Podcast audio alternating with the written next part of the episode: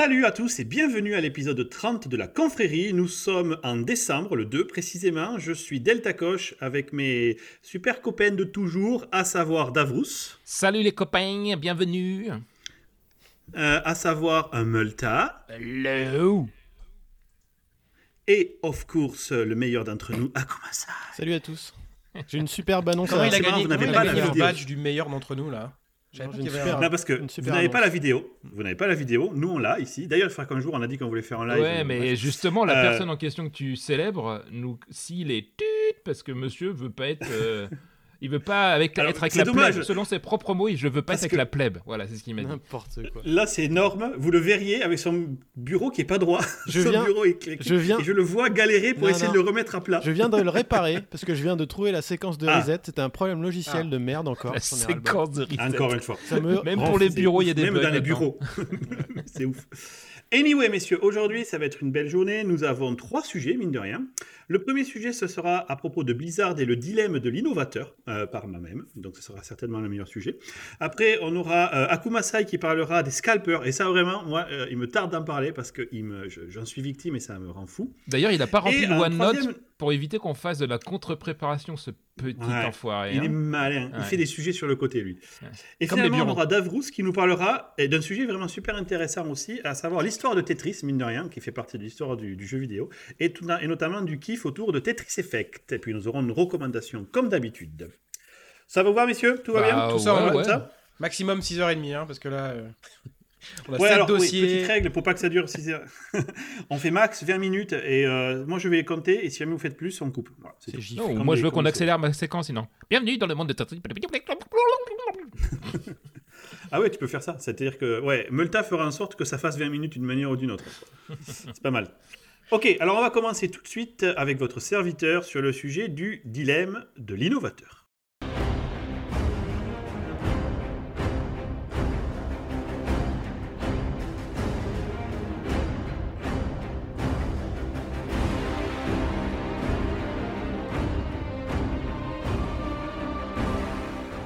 Le serviteur de. Alors. Pour tout le monde? On peut te demander des trucs Comment ça se Non. passe? Non. Ouais, moi, tu- si tu m'écris, je te fais des trucs. Je- Ok, cool. Tu m'écris, Je le tu dis, note. David, je veux ça, je suis ton serviteur. Voilà. Mais par exemple, tu vois, quand je te dis, tu mets des liens dans euh, tes recommandations Je pensais dans le OneNote et que tu le exactement fais à ça. pas, Je pensais exactement à ça. C'est moi qui le fais, tu vois. Anyway, alors bon, je vais vous faire une petite intro euh, rapido. Pourquoi je vais vous parler du dilemme de l'innovateur? Parce qu'en fait, c'est quelque chose qui m'a frappé l'autre jour. Donc ça il y a fait une mal, semaine, la ça semaine fait mal. Non, ça, ça allait, ça allait. ça allait. C'était un gentil frappement. Euh, la, la semaine dernière, j'ai posé une semaine de vacances euh, parce que c'était ma semaine biannuelle de je joue à World of Warcraft comme un gros connard. Et comme un gros connard, ça veut dire que je me lève à Tu, 5h30 eh, tous les tu, matins. tu- tu n'es plus gros. Rappelons-le, tu n'es plus gros. Un, peu, oh, ouais, un peu enrobé connard, Donc, un peu enrobé Voilà, connard. voilà, en un peu connard. Voilà, c'est euh, ouais. c'est la bonne ad- adaptation. C'est mieux, soyons respectueux. Et donc je me lève à 5h30 tous les jours, je me couche à 9h du soir PM tapante, et euh, de 5h30 à 9h, sans pause, je pisse dans une bouteille, je joue à World of Warcraft. Ah putain. Ça, c'est ma semaine. Et j'adore ça. Je, I am looking forward to it, comme ils disent les Américains. Ouais. Et du coup, bah, je me suis... euh, Alors pour nos fans, passées. pour nos fans, Autant- sachez qu'il revend euh, l'urine de ces jours-là. Je sais qu'il y a une grosse demande. Vous pouvez aller sur deltacoche.com dans la section store et acheter comme l'urine de Pokémon. C'est le Pokémon masculin euh, pour. euh, Je Exactement. Quand je me douche cette semaine-là, je mets ça aussi en bouteille et je le vends. Euh, donc, qu'est-ce que c'est que World of Warcraft? Mine de rien, c'est une institution euh, du monde du jeu vidéo, que vous y ayez joué ou pas, ou que vous ayez aimé, et- ayez aimé ou pas. C'est en tout 108 millions de joueurs sur les 16 ans de vie euh, du jeu. 108 millions de joueurs Un quart de la planète. euh, qui ont joué. Ouais, non, mais c'est des millions, c'est pas un quart. Qu'est-ce que tu racontes? J'essaie de, de niquer les gens, mais tu remarques, ma, tu, tu remarques mon erreur. Ah oui, bah oui. Je suis super bon en maths. Euh, il y a aujourd'hui à peu près, alors c'est pas des chiffres qui sont publiés par Blizzard, c'est des chiffres qui sont déduits, donc c'est pas forcément exactement la vérité, mais très certainement assez proche. Il y a à peu près 5 millions de joueurs euh, hebdomadaires, pardon, journaliers. Tous les jours, il y a à peu près 5 millions de active users qui se connectent à leur serveur. D'accord? Ils ont des serveurs dans tous les pays du monde, en Russie, en Chine, aux États-Unis, en Europe, France, etc. Sous Azure. Euh, je ne sais pas. Je crois pas. Et on va y revenir d'ailleurs. Euh, L'abonnement, c'est à peu près 13 euros par mois. Donc vous faites un petit calcul rapide euh, pour voir que c'est une fantastique machine à thunes pour Blizzard Activision. Moi, j'y joue non-stop depuis 16 ans. Euh, il y a eu, euh, depuis le début, je joue, il y a eu 8 extensions. euh, et il y a dans le jeu une commande qui s'appelle slash played. Quand tu tapes ça sur la console du jeu, il te dit combien de temps cumulé tu as passé sur le jeu. D'accord? Oh, Donc tu fais slash played, entrée, et tu vois combien de temps tu as passé sur le jeu. Donc moi, mon chiffre Non, est de sérieux. 413 jours. C'est des vrais chiffres. 413 jours. Oh, Ouais. Donc en 16 ans de ma vie, j'ai passé plus d'une année et demie, on va dire, genre 24 heures. hein. Mais C'est pas connect- juste 8 heures par jour. Connecté dans le monde, quoi. Sérieux. Connecté dans le monde du jeu vidéo. Ouais. Donc ce jeu-là, je- c'est pour vous donner un ordre de, de l'importance de ce De, jeu. de ta maladie. Citez-moi une activité, euh, ouais, ou de la maladie comme tu préfères. Citez-moi une de vos activités où vous avez sur 16 ans consacré un an et demi plein, Mm. 24 heures sur 24. C'est une bonne question. Donc, c'est un jeu qui, qui, qui me touche beaucoup. Quoi. Enfin, je, je- je Effectivement. suis, on va dire, addict. hein. Je pense que c'est euh, c'est le thème. Je pense que les gens qui fument, si on met bout à bout le temps qu'ils passent à fumer, n'arrivent pas à ce niveau-là, tu vois, pour, pour vous donner un ordre d'idée. Et du coup, je- en jouant à la nouvelle extension, alors déjà, spoiler alert, c'est ma préférée de très loin, Euh, tant du point de vue de l'histoire que du point de vue des mécaniques qu'ils ont mis en place. La je nouvelle, c'est ça? euh, Ouais, la nouvelle. Vous ouais. savez mal commencé Je pourtant. suis. V- Voilà, il y a une partie technique, on va y revenir, justement. Alors pourquoi je vous parle du dilemme de l'innovateur avec toute cette introduction-là, en fait? En fait, il se passe quelque chose. J'aime beaucoup cette nouvelle extension, mais je me rends compte d'une chose, et c'est en vieillissant que je deviens sage très certainement, que ce jeu-là, ce n'est pas une contrainte pour moi, mais c'est à peu près toujours la même chose. Il y a la boucle de gameplay qui reste quasi identique avec très peu de changements. Ce n'est pas une contrainte parce que j'adore ça. Tu vois, c'est comme quand tu fumes, j'imagine. Euh, C'est pas, pas- chaque cigarette a le goût de la même précédente et pourtant tu y reviens. Tu vois. Euh, et je veux pas faire une mauvaise analogie, mais tu vois, quand tu, euh, c'est pas forcément une dépendance où j'en suis pas victime, mais euh, c'est le plaisir est le même et pourtant j'y reviens. Tu vois, c'est comme baiser à chaque fois c'est pareil et pourtant on y revient toujours. Ouais, c'est une bonne analogie. Pour faire une meilleure image. C'est marrant parce mieux. que dans le domaine de la VR, Multa pourra témoigner, ça, ça arrive jamais. C'est que l'innovation perpétuelle et c'est jamais le même gameplay. Donc, juste une remarque comme ça. Ouais. C'était une remarque comme ça, tout à fait. La question que je me suis posée, c'est quand même de se dire qu'est-ce qu'il coûterait à Blizzard de faire du neuf tu vois? Après 16 ans et 8 extensions, je me rends bien compte qu'il tourne en rond. C'est pas un mauvais rond, mais il tourne en rond. Euh, et du coup, la question, c'est un peu comme Apple, au final. Je me suis posé, ouais, j'ai acheté le nouvel iPhone. La différence est vraiment minime par rapport au précédent. Ok, les bords sont pas arrondis, tu vois, c'est ça la différence. Euh, et la question à se poser à ce niveau-là, c'est comment, quand tu own, quand tu possèdes un marché à cette taille-là, comment tu peux innover, apporter des améliorations sans pour autant perdre ce que tu as déjà? Et ça, ça a un nom. Ça s'appelle le dilemme de l'innovateur. Et le dilemme de l'innovateur, ça s'écrit de la manière suivante, ça se, ça se explique de la manière suivante. C'est une situation dans laquelle une entité établie échoue face à l'innovation de rupture. En gros, quand tu es une entité établie, on va prendre plein d'exemples. Je peux vous citer euh, les retards des fabricants de voitures sur les de voitures normales par rapport à l'électrique. Ils comprennent tous que ça va être le nouveau step. Ils le voient tous. Peugeot, Renault, ils ont tous compris ça. BMW, Volkswagen, c'est clair pour eux. Tu, trouves, il y a des leaks un peu partout, de réunions, de meetings d'il y a 5, 10 ans de ça où les gars disent Putain, il va falloir y aller. Ils ne peuvent pas y aller. Ils n'y arrivent pas. La seule possibilité pour que cette rupture arrive, c'est qu'elle arrive par un tiers qui n'est pas déjà installé. En l'occurrence, ici, c'est euh, Tesla. ok? Euh, je peux vous parler d'un exemple qui nous touche peut-être plus à nous chez Microsoft. IE. IE avait plus de 90% de part du marché. Là, on était en pleine dans le dilemme de l'innovateur. Il était impossible pour IE d'innover. Parce que dès que IE innovait, il cassait en fait tout ce qu'il possédait déjà. La seule solution pour que le web innove à ce moment-là, ça a été des tiers. Firefox ou, ou à l'occurrence Chrome, plus important. Du coup, qu'est-ce que c'est que le, syndrome de l'innovateur ici? C'est en fait, c'est pas dû à un manque de moyens, c'est absolument pas dû à de l'incompétence ou ni même à une incompréhension du marché. À chaque fois qu'on voit un dilemme de l'innovateur, quand vous discutez, euh, quand on voit les interviews par exemple des lead designers chez Blizzard, ils ont une conscience absolue que ce qu'ils font, c'est remettre un coup de peinture sur ce qu'ils ont déjà. Et quand on leur pose la question, pourquoi vous faites pas ça? Eh bien là, on entre en plein dans le dilemme de l'innovateur. Clayton Christensen est celui en fait qui a démontré euh, que cette euh, hésitation face à la rupture, elle est rationnelle. Et en fait, elle est liée au fait que tu as un marché tellement grand que le risque encouru versus de, gagner quelque chose de nouveau versus de perdre tout ce que tu as est trop fort. Imaginez que vous ayez un milliard de dollars et on vous dit, vous pouvez gagner 2 milliards de dollars. Mais par contre, vous avez un risque de tout perdre. Est-ce que vous dites, non, non, eh, vous savez quoi, moi, un milliard, ça me va, oh là, t'énerve pas, Bobby, ça suffit. hein. Euh, je vivrais très bien comme ça. Et c'est exactement ce qui se passe là. Il y a une histoire en fait qui est citée, qui est excellente sur les imprimantes laser. Les imprimantes laser, il y avait des sociétés qui fabriquaient des imprimantes laser, ça se vendait la peau des couilles, genre 10 000, 20 000, 30 000 dollars par machine. Ça, c'est le prix Il d'une y a- peau de couille, ça. C'est dans les 10, dans les 10 000. Ouais, Ça à peu dépend près. laquelle. hein. Ouais. Surtout Ça dépend de la personne, gauche, ouais. Peu importe la taille Ça de la dépend si couille t'es ou c'est droitier. c'est dépendant d'autres Ben non, c'est à la surface, c'est à la surface de peau évidemment. Bien sûr, bien sûr. C'est important de Et préciser du pour coup, nos dans auditeurs. les... Bien sûr, j'apprécie le fait que vous soyez attachés aux détails, les copains, ça me fait du bien. Et du coup, euh, les imprimantes euh, qui sont donc à jet d'encre sont arrivées. Mais le problème des fabricants d'imprimantes à laser, on leur dit, alors ça va être beaucoup moins cher à produire, mais tes clients, eux, ils sont intéressés par une chose. Ils s'en branlent du coût d'achat, ils sont intéressés par le coût à la feuille. Et effectivement, le coût à la feuille est bien plus important avec une jet d'encre qu'avec une laser. Et du coup, toute l'industrie de la jet d'encre, de la- de l'imprimante laser a dit non, non, on ne peut pas y aller. Ça n'est pas le même marché. C'est un autre marché. Il est trop risqué pour nous. Ça va faire peur à nos clients, etc., etc. Du coup, ben quoi, vous savez que HP, etc., a pris les marchés des imprimantes euh, professionnelles par le côté des imprimantes personnelles, parce que des jets d'encre, il y en a eu partout, etc. Cette histoire est vraie. En fait, ça s'est vraiment passé comme ça. Les mecs qui avaient les imprimantes à laser ont eu l'opportunité de aussi prendre le marché de l'imprimante à jet d'encre, ne l'ont pas fait par crainte de tout ce que je vous ai dit avant. Et ils avaient conscience du marché. Ils avaient des compétences et des thunes pour y aller. Ils n'ont pas pu y aller. Et du coup, je sais pas si tu veux en Dans parler, le cadre de... mais il n'y aurait pas une possibilité de, vu que tu as plein d'argent comme tu viens de le spécifier, on comprend le risque, c'est de peut-être prendre une petite partie de cet argent et le donner une espèce de spin-off de ta société, genre on- une partie un peu euh, innovation, tu vois, genre sous une autre marque Ouais, pour, pour, pour pas- tout à fait. pour pas faire Alors, peur à, ton, à ta base installée. Je vais y revenir en fait. C'est exactement. Alors dans le cadre de WoW justement, avec euh, euh, chaque extension, c'est en fait une itération sur le modèle précédent. Et Blizzard essaye des fois des trucs, des, des petites entames. Tu sais, ils mettent un peu juste le bout du gland pour voir si ça passe, tu vois.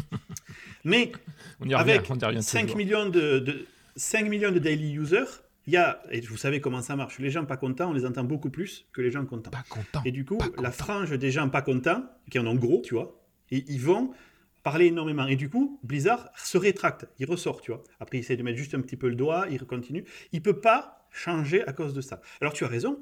Une des possibilités, ce qu'a fait Blizzard, c'est de dire, ben, vous savez quoi, on fait un autre jeu. Alors là, c'est pas une autre boîte, mais c'est un autre jeu. Et en fait, le jeu qui devait être le successeur de World of Warcraft, qui s'appelait Titan, a été en fait euh, cassé réécrit et est devenu Overwatch. Et Overwatch, en fait, c'est une, tentative de faire autre chose à côté, Ah, tu vois. WoW, en tant qu'entité, si on considère que WoW est une entreprise, elle a effectivement fait un spin-off qui est donc devenu Overwatch, où ils ont pu faire leur innovation.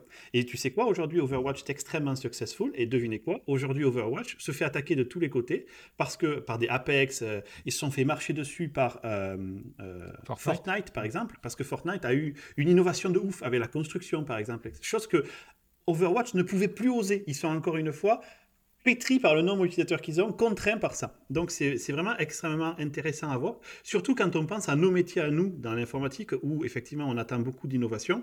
Euh, du coup, c'est un jeu où Blizzard ne peut pas gagner. S'ils font pas de changement, les joueurs vont râler.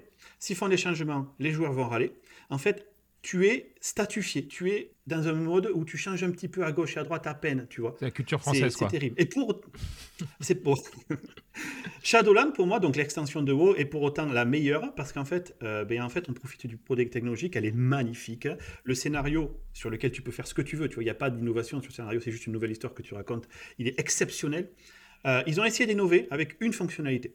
Ils ont rajouté une tour dans le jeu qui s'appelle Torment, euh, qui se trouve à Torghast. Et cette tour, en fait, est une tour qui est générée dynamiquement. Euh, c'est un Diablo-like, en gros. Tu montes dans ta tour, en fait, et puis chaque niveau se construit à chaque fois aléatoirement pour chaque utilisateur de manière procédurale.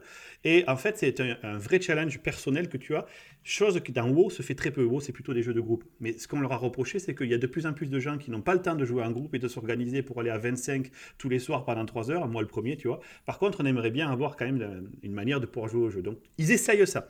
Et donc, aujourd'hui, qu'est-ce qui se passe? As des gens qui sont très contents de ça et tu as une petite frange qui gueule comme des ours parce que euh, non, euh, c'est pas comme ça qu'on joue à WoW. Voilà, en gros. Donc, tu vois, c'est pareil. Ils mettent le gland, là, une fois, une fois de plus, et ils vont voir s'ils vont devoir le laisser ou pas. J'espère vraiment qu'ils vont arriver à le laisser. Ouais, mais du coup, la en fait, c'est un jeu où Blizzard perdra tout le ils, temps. ils savent quand même que c'est un peu comme les constructeurs automobiles, comme tu le disais. Ils savent que ils vont perdre gros à la fin. C'est à, que- à quel moment tu te décides à accepter de perdre une partie de tes, euh, tes utilisateurs c'est historiques Quand c'est trop C'est tard toujours pareil. Ouais, ouais. c'est toujours trop toujours trop loin, quoi. Regarde Tesla, regarde l'innovation qu'a Tesla. Qu'est-ce qui a empêché des boîtes super puissantes comme BMW ou Volkswagen pour s'y mettre? Ils auraient laminé le marché. Ils auraient laminé le marché. Pourquoi ils l'ont pas fait alors qu'ils le savaient, tu vois? Et puis Pourquoi malgré que les fabricants- un trésor les- de guerre comme Volkswagen ou Porsche, tu vois, on s'aperçoit que mais tout le savoir-faire, ils n'arrivent pas à rattraper des années d'avance de Tesla euh, parce que la, la- Parce qu'ils ne la peuvent pas, parce qu'en interne, si tu as des blocages. Mm. Moi, je peux t'en parler. Chez Microsoft, quand on a voulu faire de l'open source, tout le monde, est- il y a 5 Ouais, ans, quand, j'ai- ouais. quand j'ai lancé le Windows Community Toolkit, tout le monde autour de nous, hors Microsoft, savait déjà qu'il fallait faire de l'open source, sinon nous allions Ah, nous et faire Babylon, écraser. tu te souviens pas qu'on nous a saoulés parce qu'on exactement. contribuait pas à FreeJS plutôt que de faire euh, Babylon, tu te souviens pas? Ouais. Et pourquoi le Not Invented Here et tout ça, quand on a fait le Community Toolkit, tout, ça, tout ça, c'était exactement du syndrome, euh, du, du dilemme de l'innovation. C'est quasiment impossible dans ces cas-là d'innover. Alors, ce qu'il faut faire, tu as raison, c'est faire des segmentations. En fait, il faudrait que, par exemple, tu vois BMW, il crée BMW électrique, qui est une boîte qui est séparée sur le côté, qui n'a pas le même reporting, peut-être même pas les mêmes gens à l'intérieur, tu vois, mais qui a les budgets nécessaires à sec pendant peut-être quelques mois, quelques années pour investir là-dessus. Ça arrive très peu. On a le monde est pavé tu vois, euh, de, c'est de winner takes it all, like, euh, comme la Forte par exemple. La Ford, quand elle est arrivée, les autres, ils savaient que ça, ça devait se faire. J'allais dire les fabricants de chevaux, les fabricants de charrettes ou les fabricants de voitures à l'ancienne qui n'étaient pas euh, sur une usine euh, comme l'a fait Ford. Ils le savaient tout ça. Ils n'ont pas pu le faire. Les fabricants d'imprimantes euh, à laser, ils, sont- ils le savaient, ils n'ont pas pu le faire. Aujourd'hui, les gens comme Esso, Shell, etc., tu as des euh, reports d'assemblées internes qui ont plus de 15 ans où les gens te disent il va vraiment falloir que l'on investisse sur des énergies qui ne sont pas à base de pétrole. Ça passe Ouais. pas. Ils le savent, mais ça ne passe pas. Après, il y, a aussi, euh, il y a aussi le fait de le savoir et puis de s'en foutre et de se dire juste, euh, bah, c'est plus facile là, euh, tu vois, genre à mon échelle en tant que Mhm. personne, bah, je suis à la retraite dans 10 ans, je préfère me faire de la thune, Exact, pas me faire chier. Exact. Tu vois, et WoW, c'est pareil. Pour Ouais, WoW, T'as un milliard ouais, pour WoW, peut-être qu'ils se disent, bah euh, ok, certainement que ça va mourir, mais euh, si ça tient encore 5-10 ans, avec le, la Ouais, thune une qu'on fait une dessus, c'est une juste. bonne vache à lait quoi. C'est ça, et puis ils s'en foutent, ils ont pas forcément une envie d'innover. vache à lait, hein. mais World of the, of the Lich King, qui était la troisième extension, il y a eu un top à presque de 13 millions de joueurs euh, journaliers. Ah ouais. On est à 5. Donc tu... ouais, et oui, tu vois, la, tu vois la vache, elle commence à avoir de moins en moins de lait quand même, tu vois. Et quand elle n'aura plus de lait, alors soit c'est leur exit euh, stratégie, c'est de dire ok, bon, on le laisse crever. On a d'autres jeux autour, tu vois. Blizzard sont pas morts pour autant. Ils ont Diablo, ils ont Starcraft, ils ont Warcraft, le, RPG, ils ont tout ça. C'est pas non plus, euh, c'est pas, pas grave, grave. Mais enfin, dans- quand tu regardes les chiffres euh, chez Blizzard Activision, t'as King's Game parce que c'est un jeu mobile qui ramène à mort, et t'as WoW derrière, quoi. Donc c'est quand même, c'est comme chez Microsoft. Ah tiens, mais c'est peut-être un peu ce qui se passe d'ailleurs. On se disait, on va laisser Windows de côté, tu vois. On va passer sur une autre vache euh, parce que celle-là, on n'arrive plus à la traire. Quoi. Alors, c'est pas exactement ce qui se passe chez Microsoft, mais euh, nous, je trouve qu'on a une plutôt bonne stratégie de diversification chez Microsoft en n'ayant pas un seul su- sujet majeur. Mais on a eu ce, problème-là malgré tout avec Office, souviens-toi. On l'a eu à une époque. Tout le monde disait exactement. euh, vous faites plus rien dans Office, vous innovez plus, etc. Machin. On sort les rubans. Catastrophe, genre vous êtes des malades mentaux, euh, toutes les secrétaires Mm. qui connaissaient par cœur les commandes, euh, ils vont être paumés, etc. Mais il se trouve qu'on a fait ça, on en a vendu plus que jamais. On en a vendu des tétra. Ouais, mais là, c'est plutôt bien joué, tu vois. Ouais. Mais c'est, je comprends, c'est un je peu ce que tu dire, n'a disais, c'est bon. C'est quand tu as le milliard et est-ce que tu veux 2 milliards, sachant que tu peux tout perdre parce qu'on aurait pu se vautrer euh, Exactement. magistralement là. Ouais. C'est qui tout double, tu vois. Et c'est pareil aujourd'hui, là où on n'a pas été très bon là-dessus, je trouve, c'est euh, sur, sur le web, tu vois. On, on savait depuis très longtemps que les utilisateurs étaient de plus en plus orientés vers le web, qu'il y avait de plus en plus de consommation d'Office sur le web. Il nous a fallu beaucoup de temps pour euh, se mettre à faire du web, tu vois, aujourd'hui. Et aujourd'hui, oui, enfin, on a Word, Excel, etc. qui marchent sur le web. Ça a mis du temps pour y arriver. Et entre-temps, Google a bien pris des parts de marché sur le web, tu vois. Alors que, chose qui était évidente pour tout le monde, mais bon, tu l'as connu comme moi de l'intérieur, David, euh, vendre du web dans une boîte à l'ancienne qui était Microsoft il y a encore 10 ans, où le web c'était presque le mal, tu vois. Aujourd'hui, ça a complètement changé, il y a des nouvelles personnes, on est vraiment open source, j'appelle ça le nouveau Microsoft, a raison. Mais on aurait pu vraiment partir vers un fiasco complet où Office aurait pu mourir parce que finalement les, les Google Ads, les Google Apps nous mangeaient Mhm. complètement tous nos marchés, tu vois. Donc ce dilemme de l'innovateur, il n'est pas irrésolvable. Il y a plein d'exemples, on vient de citer, où ça marche aussi, mais là, il y a une grande majorité des cas où les boîtes n'arrivent pas à pivoter par peur. Et comme dit euh, Multa, t'es- toi, tu es un gars, tu es un random bonhomme, dans 10 ans, tu es à la retraite, tu dis, wow, et wow, il va tenir 10 ans, là, je pense. Ça, ça faillit, on a encore 2-3 extensions à sortir. Ça passe, tu vois. Il faut vraiment avoir des, des coronesses et une vision large et être vraiment euh, long terme pour penser ok non attends c'est pas bon lançons un deuxième jeu un troisième jeu coupons la boîte en deux etc Et puis Coronis, comme tu euh, le dis. c'est là où tu on- vois que- Moi, je me souviens de Windows en interne. On faisait partie des groupes de discussion. On essayait de dire euh, on va vers le mur parce que pour plein de problèmes sur la partie mobile, sur les apps, sur plein de trucs. Et qu'on avait ces discussions en interne. Et le mec qui nous répondait en interne, c'était le mec tout en haut qui avait euh, le budget, qui disait aujourd'hui, Windows, ça fait tant de milliards. Est-ce que tu me Ouais, garantis exactement ça tu me garantis que si on fait ta modif ou ton idée à la con, euh, je fais au moins autant et moi surtout plus quoi, parce que sinon je vais pas me faire chier. Et si tu touches à mon au revenu de Windows, je te bute toi et toute ta famille. Donc en fait quand tu dis les coronesses, en fait, tu Sans dis- exagérer. ouais, c'est- c'est- ouais, sans- non mais en fait c'est vrai que la pression que tu as du euh, de ces gros trucs qui fonctionnent très bien, ils sentent pourtant qu'il y a une espèce d'inertie et qu'ils voient les autres concurrents à côté. Ouais. C'est-à-dire que tout le monde nous disait regardez, euh, Android, euh, iPhone, euh, qu'est-ce que vous foutez sur le mobile, etc. C'est tellement difficile, tu as tellement de résistance interne aussi, de, de gens qui, comme, en plus, comme tu le disais, euh, Multa, il y a des mecs qui sont là depuis je sais pas combien de temps. Ils disent putain, moi je veux bien continuer à tirer la thune de Microsoft pendant 5 ans. Je m'en branle que Windows il, il pète en vol dans, dans 10 ans, quoi. Je serai plus là, quoi. Ouais. Donc euh, il y a tout un côté heureusement, humain, quoi. heureusement, il y a eu un changement de CEO qui, qui met beaucoup de fraîcheur, euh, quelle que soit la qualité du CEO au final. Quoi. Et ça, c'est une décision qui ne peut être que, t- que top-down, tu vois. Ça peut être que le gars au-dessus, justement, du gars qui a le budget, qui lui dit non, non, Mickey, tu te calmes, on va diversifier, on va investir C'est pas le Donald web, plutôt qui a le l'open budget source. C'est pas Mickey. Non, c'est Donald, il avait pas, il a pas grand-chose, il n'a même pas sa tête. Donc. Ah, mais je parle de Donald, Et, euh, de- bref, Donald voilà. Duck, le personnage. Ah, moi je pensais de l'autre Donald. Ah bah non, on s'en fout lui, il est, il est fini lui. Euh, bref, tout ça pour vous dire que voilà ce que j'ai pensé en, regardant en haut. Et quelque part, tu vois, ça me fait un petit peu mal à mon petit cœur parce que je sais bien que, comme tu disais, Davrous, euh, la vache, elle a de moins en moins de lait, tu vois. Et peut-être que je serai un des derniers à jouer. À, À téter, je Ah, pense tu, vas téter jusqu'au bout toi. Ouais, moi je vais être là, je vais lui tenir la tête quand euh, elle va mourir, tu vois. oh, c'est Je mignon. serai là, tu vois. Oh. Tu nous feras une photo parce que vraiment, un petit sur selfie 16 ans de ma vie, ça... sur 16 ans de ma vie, ça a vraiment été une part importante de ma vie. C'est amusant de dire ça d'un jeu vidéo, Bah mais ouais, ça a vraiment fou. été Mm. quelque chose qui, qui, moi, fait partie, j'allais pas dire de ma famille, mais fait partie de ma vie. Bah, pour- pour- 413 pour- jours, et puis t'as rencontré ta femme sur ce jeu aussi. Ouais. Alors, on y a joué ensemble, on s'est rencontrés avant, mais on Ah, y a joué ensemble, on a passé du temps ensemble sur ce jeu. Euh, mais j'ai rencontré des amis que j'ai toujours dans le jeu, que j'ai jamais vu, je sais pas à quoi ils ressemblent. Pour moi, c'est on fou. est à moustache le copain, tu vois. C'est un truc de fou, quoi. Donc, euh, bref, c'est vraiment un Second Life. Bref, tout ça pour conclure mon sujet sur le dilemme de l'innovateur, et on va tout de suite passer la parole à notre ami Akuma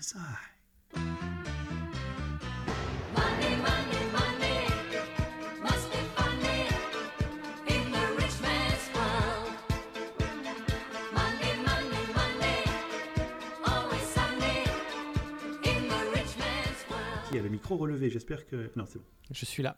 Ouais, donc euh, je vais vous parler aujourd'hui des bots d'achat et des groupes organisés qu'on appelle les scalpers. Putain, ça, ça Ah, moi je pensais, je pensais qu'on allait parler de des Indiens les gens, et tout là, qui scalpent. Ah, je suis déçu. Ouais, mais les on va- bots eh ben, d'achat, c'est des chaussures. Figure-toi, on va en parler. On va en parler. Ah, tu vas cool. Et ouais. Ok, go. Donc c'est sou- souvent des gens qui viennent euh, du monde de la revente de tickets. C'est, je pense, que c'est là où il y a eu la- l'émergence de, de ce type de truc. Et aussi des baskets. Ah, pour les concerts? Pour les Ouais. concerts? Ouais, les concerts, tous les types de tickets. Et euh, on va voir les baskets, en fait. C'est ça qui, qui est complètement euh, marquant. de... baskets Ouais, les sneakers. Euh, Ça, c'est- trucs je pour manger, des- ça. Du chocolat. Ouais. Non, je ça Je parle pas des friandises, ouais. Et en ce moment, en fait, ils élargissent leur périmètre parce que on va le voir, c'est, c'est, euh, j'ai envie de dire que c'est le moment, le idéal. Quoi. Ils élargissent leur périmètre. La Ouais. vache. Il a préparé jusqu'au bout, même les tournures. Moi, de ça me fait penser à plein d'autres choses. Quoi. Donc, c'est quoi le principe déjà? C'est de cibler un objet qui est convoité, en fait, et d'organiser Ouais. autour de ça un système d'achat, le automatique pour ceux qui sont les plus évolués, avec des robots pour préempter les stocks et les revendre à un tarif plus élevé pour faire une marge. Voilà. C'est alors là, En gros, tu, tu prends tout ce qui va sortir, comme ça tu crées la demande. C'est ça. Et après, c'est légal. Hein. C'est légal. Bon, on va le voir qu'après, il y, a- il y a des limites qui sont en train de se mettre en place parce que ça, ça commence à casser un peu les boules à tout le monde. Et c'est vrai que c'est d'autant hein. plus euh, d'actualité parce qu'en ce moment, bah, on est en état de pandémie et du coup, il y a une crispation des, des chaînes d'approvisionnement. On a vu passer le, le Black Friday, le Cyber Monday, il y a Noël en ligne de mire. On Le a PQ. eu euh, l'arrivée des euh, consoles next-gen euh, PS5, Xbox. Oh là là, je suis en plein dedans. Les cartes Je n'arrive pas à acheter de. PlayStation 5. Les cartes... Ça m'énerve Ouais, personne n'y arrive, hein, je te rassure. Ouais, les cartes graphiques Nvidia AMD. Ah bah, ça aussi, ça m'énerve, j'arrive pas. voilà. J'ai hésité à me prendre une 3090, mais je me dis c'est abusé, c'est la seule disponible. Mais non, c'est con, ça coûte trop cher. Alors déjà, Scalpers, effectivement, c'est quoi? Donc c'est un nom qui vient euh, du, du monde de la revente des tickets. A priori, euh, j'ai essayé de, de regarder d'où ça venait, ça, ça remonte à super loin, parce qu'à la fin du 19e siècle, en fait, les compagnies ferroviaires, elles faisaient des, des réductions importantes sur les tickets longue distance. Et par exemple, quelqu'un qui voulait faire un trajet euh, New York-Chicago, euh, imaginez-vous ça euh, aux US, il pouvait prendre un ticket vers San Francisco. Donc faut, pour ceux qui voient pas bien la géographie des US, en fait, New York, Chicago, San Francisco, c'est sur la même horizontale quasiment, hein, vraiment pour simplifier. New York, c'est tout à l'est, euh, San Francisco, tout à l'ouest, et Chi- Chicago, c'est au tiers. Vous, vous faites le tiers des États-Unis en partant de l'est, quoi. Voilà. Et donc du coup, Donc l'Est, c'est à droite et euh, l'Ouest, à Et gauche. l'Ouest à pour les gauche. Juste au plus cas où, abrutis. Ouais, quand tu le Pour regardes. les Et plus abrutis de, qui je comprends rien histoires de nord en fonction de là où je regarde, c'est jamais pareil. Ouais, et du coup, quelqu'un qui voulait faire ce, ce trajet New York-Chicago, c'était intéressant pour lui de prendre en fait un ticket vers San Francisco, de descendre à Chicago comme prévu et de revendre son dernier tronçon pour moins cher que le prix officiel, tout en gagnant de l'argent.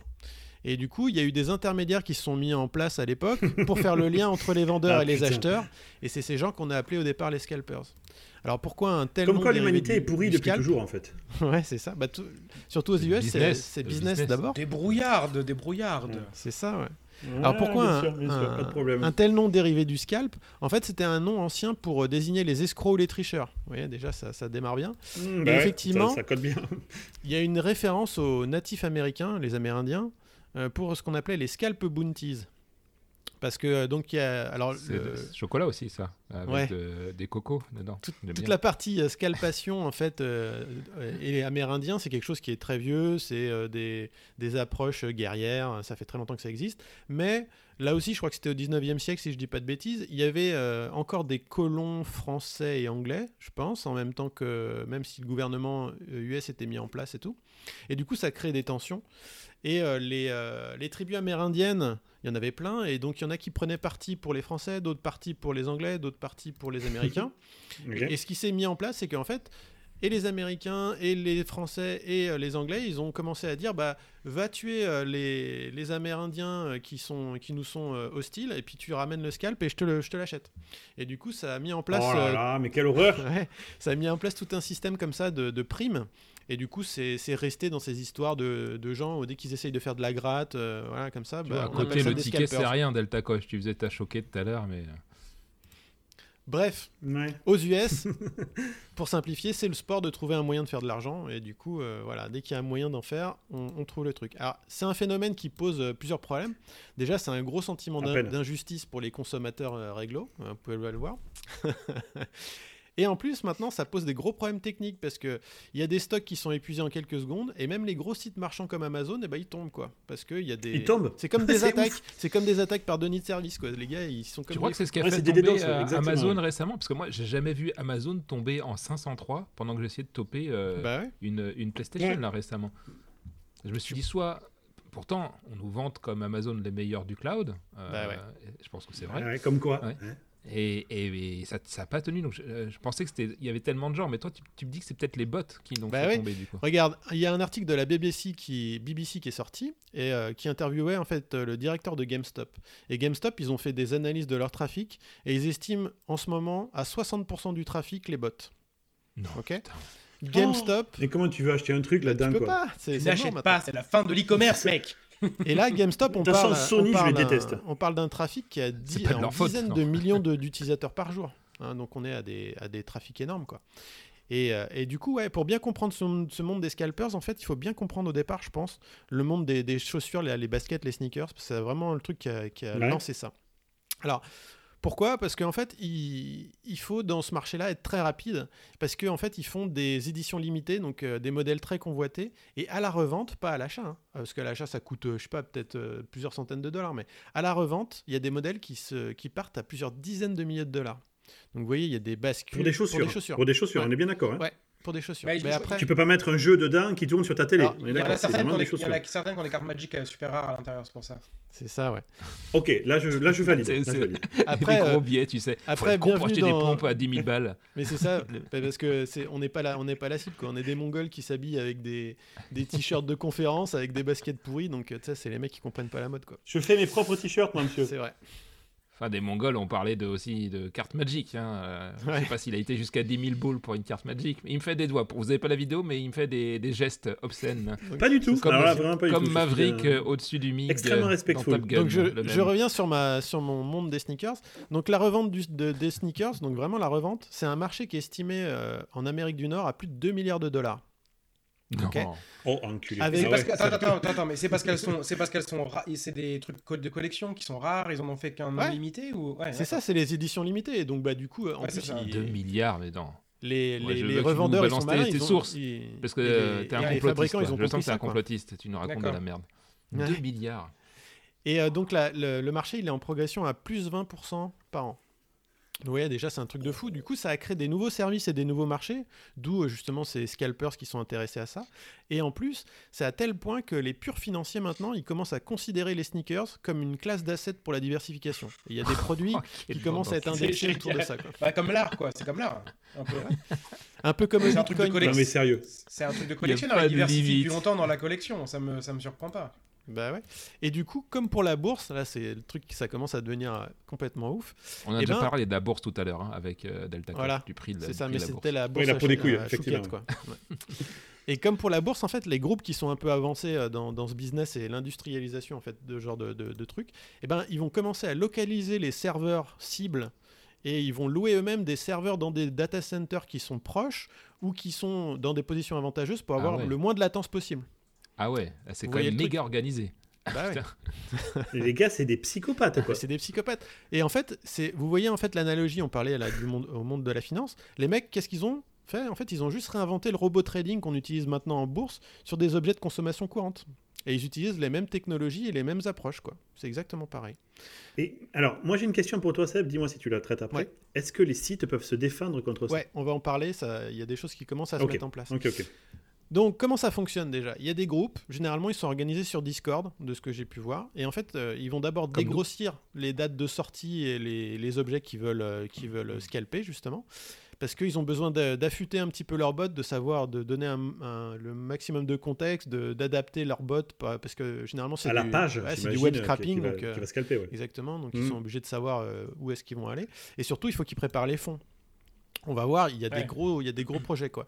Ça- Ah oui, au niveau des fonds, sous. au niveau Effectivement. des fonds, les groupes les plus élitistes, ils fonctionnent avec un abonnement mensuel ou même des primes d'entrée. En fait, si tu veux rentrer dans le truc pour pouvoir toucher les, les produits, parce que généralement, il y, a des- il y a des intermédiaires, il y a des mecs qui vont participer à un groupe juste pour euh, l'achat, et après, c'est eux qui vont gérer en fait la revente. Et en prenant un markup. Enfin, voilà. C'est industrie Ah oui, parallèle. tu t'investis ta thune et tu récupères un pourcentage. euh, Ouais, ouais, et il y a- des mecs qui, Bah, c'est comme la bourse en Et fait. oui, il y a des mecs qui se positionnent en tant que distributeurs aussi. Donc tu vois, ils vont prendre euh, une partie et ils vont le revendre eux-mêmes. Voilà, il y a- il y, a tous les, tous les cas de figure qui sont possibles. Euh, Il y a notamment un groupe anglais moi, qui s'est fait connaître. Ils ont acheté 3500 PS5. Donc 3500 PS5 en fonction des Ouais, j'ai modèles. vu. J'ai vu les c'est plus, on parle de millions Dedans, il y a la tienne, dollars là. Delta Coche. Elle est là ta Dedans, PS5. il Ah, y a plusieurs fois la mienne. Pas trop les boules. Il y a plusieurs fois celle que j'ai réussi à mettre dans mon, dans mon carte et que j'ai jamais pu T'aurais valider. dû quoi. investir dans ces groupes. Delta Coche, c'était plus safe que d'essayer de l'acheter toi-même. Et là, ils ont dit qu'ils ont déjà écoulé 2500 unités euh, sur ces 3500. Oh là là, mais. Et sachant Mais le problème, il est là, Le, au- problème, il est là, le c'est qu'il y a des au double, connards. hein. Il y a des connards qui sont prêts à payer le double pour avoir une console plus vite. Mais qu'est-ce qu'il Eh, tu m'insultes pas, ok Au moins, je l'ai. Et du, Putain, mais Et du coup, là, on est dans un monde où euh, il y, y a déjà maintenant des bots qui sont à la vente ou à la location. Et donc, on vous fournit en fait euh, l'infrastructure technique, un peu, c'est du, c'est du software as a service, et vous mettez des sous pour, euh, pour, euh, pour acheter des C'est choses. beau. Ouais, normal. Et donc, j'ai montré, Ouais, euh, normal, hein. j'ai montré aux euh. copains ce matin, il y a des vidéos YouTube aussi de monitoring des stocks, où en fait, il y a des mecs, ils ont des bots juste de, de tracking, et euh, il y a des gens qui sont en mode euh, manuel. En fait, ils ont euh, le- la page YouTube en fond et en fait, dès que ça trouve euh, du stock, ça fait des bing en fait, ça fait un bip quoi. Donc dès que tu entends le bip, hop, tu regardes sur le site euh, pour voir quel est le magasin qui est dispo et tu vas l'acheter toi-même manuellement. Ouais, Il y, a des- Putain, mais. il y a des modes qui sont encore comme ça. Et moi, tu vois, comme un gros pigeon, je suis allé sur Amazon, il y avait une option me pinguer quand il y a du Ouais. stock. J'ai fait ça, tu vois. Mais le temps qu'il m'envoie Ah, l'email, le le, débutant. temps qu'il m'envoie l'email, il n'y a déjà plus rien. quoi. Le débutant. Et moi, je, je- le naïf presque. le mec, Ouais, c'est un codeur légendaire, il sait pas créer son propre bot, mais quelle déception quoi. Aïe, aïe. Ouais. Mais je refuse de faire ça. Je refuse de jouer ce jeu. En plus, t'imagines, on pas un vrai fan, c'est tout. Ici, là, on a toutes les compétences pour monter un truc comme ça et industrialiser le truc, mais c'est juste, on se trouve ça débile, on trouve ça. Enfin, c'est un peu mal. Et moi, je refuse de cautionner ça. C'est une honte, quoi. Et donc, la Oh, problématique, c'est- la, la problématique actuelle, c'est qu'il y a, pour l'instant, peu de motivation à résoudre le souci parce que bah, les produits sont vendus au final. Euh, tous, les, Ouais. tous les vendeurs, ils sont touchés. Ouais, je sais Et- pas si t'as pas de motivation parce que, ok, ils sont vendus, mais t'as une frustration énorme. Ouais, C'est-à-dire que mais- moi, dans mon cas, Ah, moi, je déteste Sony. Ouais. Je, je reporte ma moi c'est Sony, Nvidia. Nvidia, parce que Sony, je sais que j'ai tellement envie de jouer à certains jeux qui vont sortir que je m'en fous, je vais attendre euh, l'année prochaine qu'il y ait du stock. C'est- malgré que tu sois mais frustré, tu, tu, tu vas quand même euh, continuer. Mais Nvidia, avec- par exemple, il a raison. Nvidia, imaginons qu'AMD était moins con que Nvidia, ils sortent une vraie carte euh, et disponible aussi parce qu'ils ont fait les fanfarons. Et nous, on sera disponible. Tiens, mon cul, euh, ça s'appelle les paper lunch maintenant, Pareil. ces trucs-là. Euh, mais sinon, je crois que j'aurais basculé parce que je me dis, bon, euh, si j'ai le même truc, euh, j'aurais tenté l'expérience, tu vois. Donc, je Mm. pense que c'est un jeu un peu dangereux quand même. hein. Ouais, ouais. Et alors, l'autre élément aussi, c'est que c'est pas illégal, même si on sent bien que la zone, elle est un peu floue, quoi. Parce que bon, finalement, C'est méga flou-flou, ouais, je suis d'accord. C'est un peu comme les bornes d'arcade. On a confirmé que c'était bien plus que flou en fait. c'est ça. Alors, il y a néanmoins des choses qui s'organisent. Euh, déjà, dans le monde de- de- de- des tickets, bah, ça, on a pu le voir, c'est ceux qui se sont organisés les premiers parce que ça a été les premiers à être touchés. Et du coup, c'est un peu pour ça que maintenant, les tickets, ils sont nominatifs. Quand vous allez à des spectacles ou, à- ou à des trucs, c'est pour éviter ce genre de, de problématique de revente. C'est pareil pour les tickets de train maintenant. Bon, c'est nominatif. Ah, sauf que sur les chaussures, hein, tu vas pas écrire le nom du gars. Tout à quoi. fait. Mais du coup, maintenant, il y en a qui mettent en, en place en fait des services de limitation. Par exemple, tu vas pas pouvoir faire n commandes avec la même adresse de livraison, ou alors ils vont limiter le nombre de commandes pour une, un moyen de paiement. Alors, c'est un très bon point. Pourquoi ils font pas ça? Pour une carte de crédit ou pour une adresse, tu as le droit à une au début, tu vois, tant que... Je comprends pas. En fait, je comprends bien que Amazon, ils en ont rien à branler, qu'ils ont voilà. juste envie de vendre. Ils tu veulent vendre Amazon, c'est tout. quoi. Ah, c'est... Voilà. Alors, rien à foutre de Il y, savoir a un, il y autre, console, quoi. il y a un autre moyen qui se met en place euh, au niveau des revendeurs, c'est que par exemple les revendeurs ils vont placer d'office des consoles à des prix très élevés. Alors au départ on a dit mais qu'est-ce que vous faites en fait? Vous voulez profiter du truc? En fait c'est pas ça. C'est que ce qu'ils font, ils mettent les prix très élevés justement pour empêcher les gars avec des bots de pouvoir euh, scraper tout parce que sinon euh, ça va leur coûter trop cher, ce sera pas intéressant. Et ce qu'ils font, c'est qu'en fait ils vont fournir des codes de discount à tous ceux qui ont euh, fait justement de la précommande. Et donc les mecs qui ont un précommande, ils vont pouvoir, euh, en mettant leur code de discount, avoir un prix qui serait euh, complètement euh, classique et, et- et attendu. Quoi. Donc voilà, on, on est obligé de faire des trucs un peu comme ça pour, euh, pour pouvoir limiter. Mais c'est sûr que c'est un problème qui va être de plus en plus présent.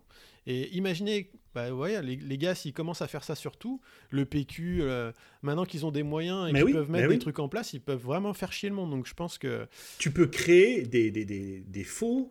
Des fausses demandes, en fait, des, des, des faux pics de marché, Bah quoi, ouais. en gros. Du coup, euh, voilà, ça va être Bon, intéressant ensuite, de suivre. hein. c'est lié à l'é- à l'époque. C'est comme on peut pas aller en Oui. acheter en magasin. Parce qu'en magasin, tu peux pas euh, te pointer, euh, être un, un scalper et venir. Si t'as des euh, robots, quoi. tout le stock, à moins, à moins que tu fasses du vol classique. D'ailleurs, il y a eu une histoire qui est arrivée en France il y a pas longtemps où les mecs, ils ont débarqué dans un entrepôt de je sais plus quel euh, euh, transporteur et ils ont braqué euh, toutes les PS5, quoi. Non, non, mais Ouais. attends, attends, Alors, attends, ça Mais ça, c'est tous les inconvénients. La valeur du produit fait que ça commence à être justifié. Ça peut te justifier de, de passer hors la loi. Bah ouais, Non, c'est non, non, plus mais c'est complètement de- différent. C'est plus C'est- intéressant de braquer un camion avec des PS5 que d'aller euh, revendre de la drogue ou des trucs comme ça. Donc les mecs après Mais- ils arbitrent. hein. Bah oui, déjà, c'est beaucoup moins protégé, Bah ouais. C'est quand même différent, euh, Davros, là, ce que tu dis. C'est qu'ils ils, ils le volent pas, ils l'achètent. Rien ne t'empêche d'aller à Carrefour et d'acheter euh, 10 consoles. hein. Tu les fous dans ton Ouais, caddie, t'achètes 10 Tu as consoles, tu pars avec. sujet-là.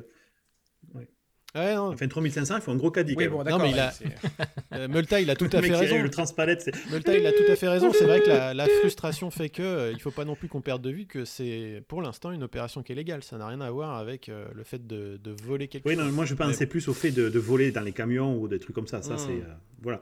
Je dis que ça, le, le prix fait qu'il y a une bulle qui se crée Ouais. et que du coup, il y a des gens qui sont motivés pour aller piquer ça, qui est beaucoup moins bien protégé que la Banque de France, tu vois, par exemple. Ensuite, si tu regardes d'un point de vue pas moral, euh, c'est du pur capitalisme. C'est que tu as une demande, Ah oui, des gens qui en veulent, et tu as des gens suffisamment cons pour l'acheter. C'est-à-dire que si tu avais personne pour acheter, parce que moi j'ai envie d'une PlayStation 5 et d'une nouvelle carte graphique, bah, euh, je vais juste attendre quelques mois pour que, que tout ça se calme, qu'il y ait assez de stock et que je puisse l'acheter euh, à prix normal, quoi, tu vois. Euh, si tout le monde avait un peu ce raisonnement-là, bah en fait, ils les refourgueraient jamais leur, euh, Bah leur ouais. PlayStation. Il y a le même souci sur la Xbox Series X, hein, apparemment. hein. Ouais, ouais, tout à fait. Mais bon, ouais, c'est vrai que c'est les- moralement c'est détestable, quoi, hein, parce qu'en fait, ils jouent sur la passion des gens. hein. Je les traite de cons, mais euh, j'imagine que si tu es suffisamment passionné par la marque PlayStation, si on te dit, bah, tu l'as à 700 balles. Tu dis, bon, allez, je suis prêt à faire un effort de 200. Et... Parce que je sais pas quel est le prix moyen où ils les revendent, tu sais, ou pas? Ouais, c'était quasiment x2. Hein. Euh, là, là, Ah pour ouais. le groupe qui avait acheté les 3500, et il la revendait x2. hein. C'est ouf, quoi. Mm.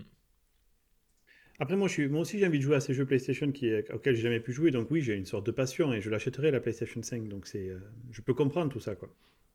Donc voilà, c'était un petit peu les pour, euh, se- pour de dégrossir ce, ce phénomène.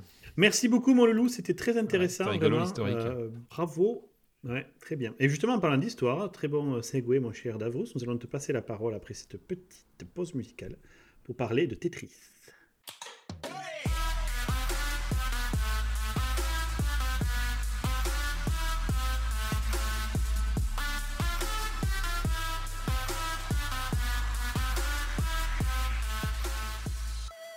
Ouais, et là, sur la pause musicale, il peut se faire grave plaisir, euh, DJ Melta. Il y en a une que j'aime bien qui est euh, une version euh, électro de Tetris. euh, Ouais, ouais, tu, tu, feras la surprise. Ou une version bouche, ou une version poule. Il y a plein de versions de Tetris, c'est ouf. Et justement, pourquoi ce phénomène de dingue Alors, déjà, d'où ça part Euh, Ça sera ma recommandation, donc je vais pas euh, parler de Tetris Effect. Ça m'a donné envie de parler de Tetris. Euh, déjà parce que c'est un jeu que je pense qui nous a tous marqué euh, quand on était jeunes. Euh, on a tous joué au moins une fois à Tetris, je pense. Euh, en tout Mm. cas, nous, nous, nous quatre réunis et surtout beaucoup de nos auditeurs. Comment c'est Et j'avais envie de raconter l'histoire parce qu'elle est intéressante d'un point de vue pour le, le créateur qui est génial, que j'ai eu la chance de rencontrer dans un jury de jeux vidéo d'ailleurs, avec Feu, un ex-ami, euh, euh, à l'époque collègue, qui, qui m'a renié entre temps. Et ce, ce- la création de ce jeu, en fait, c'est, a été fait par euh, Alexei. Al- alors, je sais pas le dire, j'aurais dû demander. Alexei de. Pachinov, non? C'est pas un ouais, mais je sais Pajinov. pas si on va le prononcer correctement. Et t'as une russe, euh, russophile Ouais, à la maison, Christina. là Russophone, Christina. plutôt. C'est toi le russophone. Appelons-le Papa sais pas. Tetris. Je sais- sais Papa pas si elle travaille. Non, non, mais Non, tu dis pas Christina, tu dis femme. Femme, Viens au ici, pied, déjà. au pied. que- Mais c'est pas enregistré vidéo, ça sert à rien que tu te remaquilles, abruti. c'est comme ça que je lui parle. Ah, féministe, mais il n'y en a pas dans notre. euh, Comment tu prononces. euh, Tiens, mais viens près, Bien sûr. près du micro. Al- Alexis Pajinov, là, tu vois? Je parle dans le micro. Elle est, elle est- Pajitnov. Ah bon Pajinov Mais non, il est N. regarde. Ça lui- C'est pas du tout la même chose quand tu le dis et quand elle le C'est mal dit. écrit. C'est mal écrit. Bah, c'est- Il doit en avoir un O au lieu de un. mais non, c'est P-A-J-I-T-N-O-V. Et son prénom, du coup Alex... ouais. Alexei, Et en plus, et en t'as mal, t'as mal préparé Alexei. le dossier, quoi. Alexei, Alexei Pajinov. Ouais, bon, en fait, on s'en fout, en fait. Pajitnov. Bah, C'était un grand moment de radio. Merci beaucoup, Davros. ouais, ah ouais. euh, Bah, les gens Génial. étaient suspendus là, ils se sont dit putain on va savoir comment on le dit pour de vrai et en fait euh, bah non. En fait, non. Euh, La pauvre, elle s'est fait insulter et tout. ma chérie, je t'aime. Ouais, Je sais, intérêt à être sage ce soir, je Ouais. pense. hein. Non mais c'est ça, c'est l'avantage des modèles de l'Est, on va en reparler. hein. C'est Moi je vous conseille hein, à nouveau, allez sur deltacoche.com slash fille de l'Est et on a des super discounts en ce moment. Euh, donc, il travaille dans la- dans l'Académie On des vient de sciences perdre la moitié de notre audience. l'Académie des sciences de Moscou. Euh, il a fait son stage là-bas. euh, et, euh, et donc, un jour, il a une idée euh, extrêmement simple d'un jeu qui se dirait euh, à base de tétraminos. Donc, euh, j'ai noté le terme pour toi, mon cher Akumasai. C'est euh, Tétrimino, je crois qu'on dit, hein, pas Tétramino. Hein. C'est Tétrimino. Ah, moi, j'ai vu tétramino. Bon, Ah bon. Le sujet de Davros est vraiment bien préparé. Ah, Je- pourtant, euh, j'ai pris plein de notes d'un bouquin. Donc, euh, Ah, c'est peut-être moi qui me gourre. hein. Et donc, euh, ce sont des pièces à base de 4 carrés, vous connaissez tous, et il va falloir former des lignes en faisant des rotations, etc. Il y a un journaliste, en fait, qui s'appelle Bill Kunkel, qui a dit la chose suivante, que j'ai trouvé rigolo. Tetris répond parfaitement à la définition du meilleur en matière de jeu, une minute pour l'apprendre, une vie entière pour le maîtriser. Et, euh, Comme le poker, quoi. et c'est et vrai quoi. que on va parler un peu de gameplay aussi. Le gameplay, il est tellement euh, simple mais efficace et addictif en fait. Euh, le, créateur du jeu, donc Alexei, disait que en fait, lui, il n'était pas super intéressé par la technique quand il a rejoint l'Académie des sciences. Et euh, ses travaux étaient plutôt orientés sur comment rendre heureux l'utilisateur d'un ordinateur. Donc ça, ça va nous parler, puisque c'est clairement lié aux jeux vidéo. Et puis toi, tu, parles, tu as parlé de WoW, où justement, tu as pris clairement du plaisir en jouant à ce jeu-là. Et entre-temps, malgré tout, il est obligé de bosser sur la reconnaissance automatique de la parole. Donc on est dans les années 80, début des années 80. donc j'aimerais bien voir la gueule de l'époque des recherches sur la reconnaissance automatique de la parole. Euh, ça devait être rigolo. Et comme il s'emmerde sur son temps libre, il décide de programmer des jeux de réflexion sur un ordinateur euh, euh, russe qui s'appelle l'Electronica 60. Donc je connaissais pas. Donc c'est c'est bah, un ordinateur qui, qui, a copié un autre modèle américain un peu. Et il n'y a pas de fonction graphique, donc c'est du texte qui a été utilisé pour simuler les briques au démarrage. Euh, donc, c'était en juin 85, ça, quand il a commencé à faire ça. Il a commencé à le présenter à ses collègues et ils deviennent tous immédiatement ultra accros en fait. C'est euh, au bout de quelques semaines, tout le monde y joue dans l'Académie des sciences et même dans tous les instituts qui ont la chance d'avoir un ordinateur. Euh, il rencontre même un de ses potes en fait qui est dans l'institut médical et ça pose un problème, c'est que à la fin, plus personne ne foutait rien euh, ils, jouaient tous à Tetris et il a dû le désinstaller le jeu, sauf qu'en fait, c'est comment ça se passe. Bah, les mecs, ils ont fini par retrouver euh, le software et l'installer, donc euh, c'était foutu. En fait, en gros, c'était foutu quoi. Donc là, Pajinov, il s'aperçoit que tiens, il y a peut-être un truc à faire et il se dit, j'entends parler de l'IBM PC qui a l'air de pas mal cartonner. Faudrait que je l'adapte. Peut-être qu'il y a un potentiel. Donc là, il se tourne vers un hacker de 16 ans, s'appelle Vadim Gerasimov. Euh, Est-ce qu'on refait la séquence avec Christina Non, non, on va pas le faire. Non, euh, je pourrais faire la version. Ma chérie, ma chérie, j'aime tant. Est-ce que tu peux venir m'aider? Euh, Non, tu vois, il revient en plus. Non, non, mais c'est une blague, ma chérie. Tu peux rester, continue de travailler.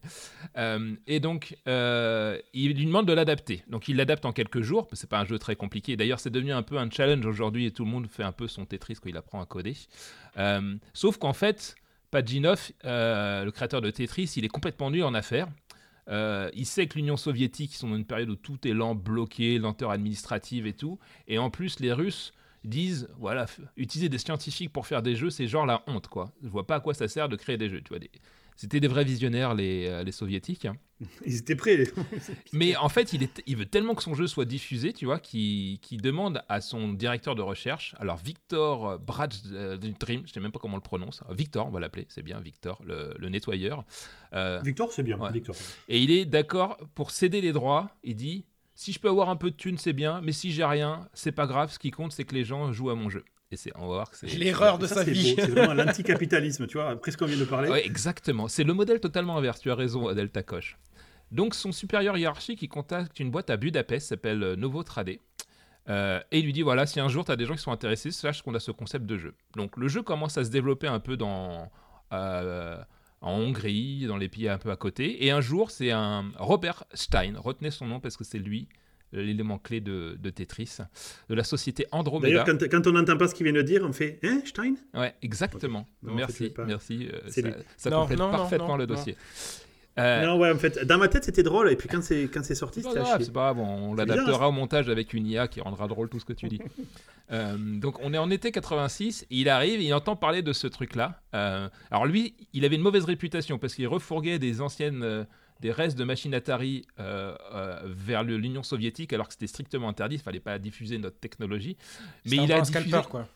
Mais ouais, mais quelque part, il a aidé apparemment à la culture du enfin la culture informatique dans ces pays-là parce que ça leur a, permis d'avoir un peu de matos. Et d'ailleurs, quand je discute avec euh, Christina et ses amis euh, kirghizes dans l'ex-Union soviétique, ils avaient, ils me parlent de trucs genre, ils disaient on avait des Sega, mais c'était pas les vrais Sega. C'était apparemment des, je sais pas, des, contrefaçons de Sega et c'était la seule façon pour eux de jouer à des jeux vidéo. Donc euh, c'est quand même cool, malgré tout, que ces gens-là puissent avoir accès à, à, notre passion à nous aussi, quoi. Donc lorsqu'il voit ce truc-là, il essaye de négocier tout de suite les droits. Il envoie un fax donc euh, à l'Académie des sciences. Et en fait, euh, le directeur de recherche et, le créateur de Tetris, ils disent euh, ouais. En fait, ils sont pas très explicites. Ils disent ouais, ça a l'air intéressant. Stein, il dit ok, ça veut dire oui pour moi. Et il commence à, négocier direct les droits avec des boîtes, donc une boîte anglaise et une boîte américaine.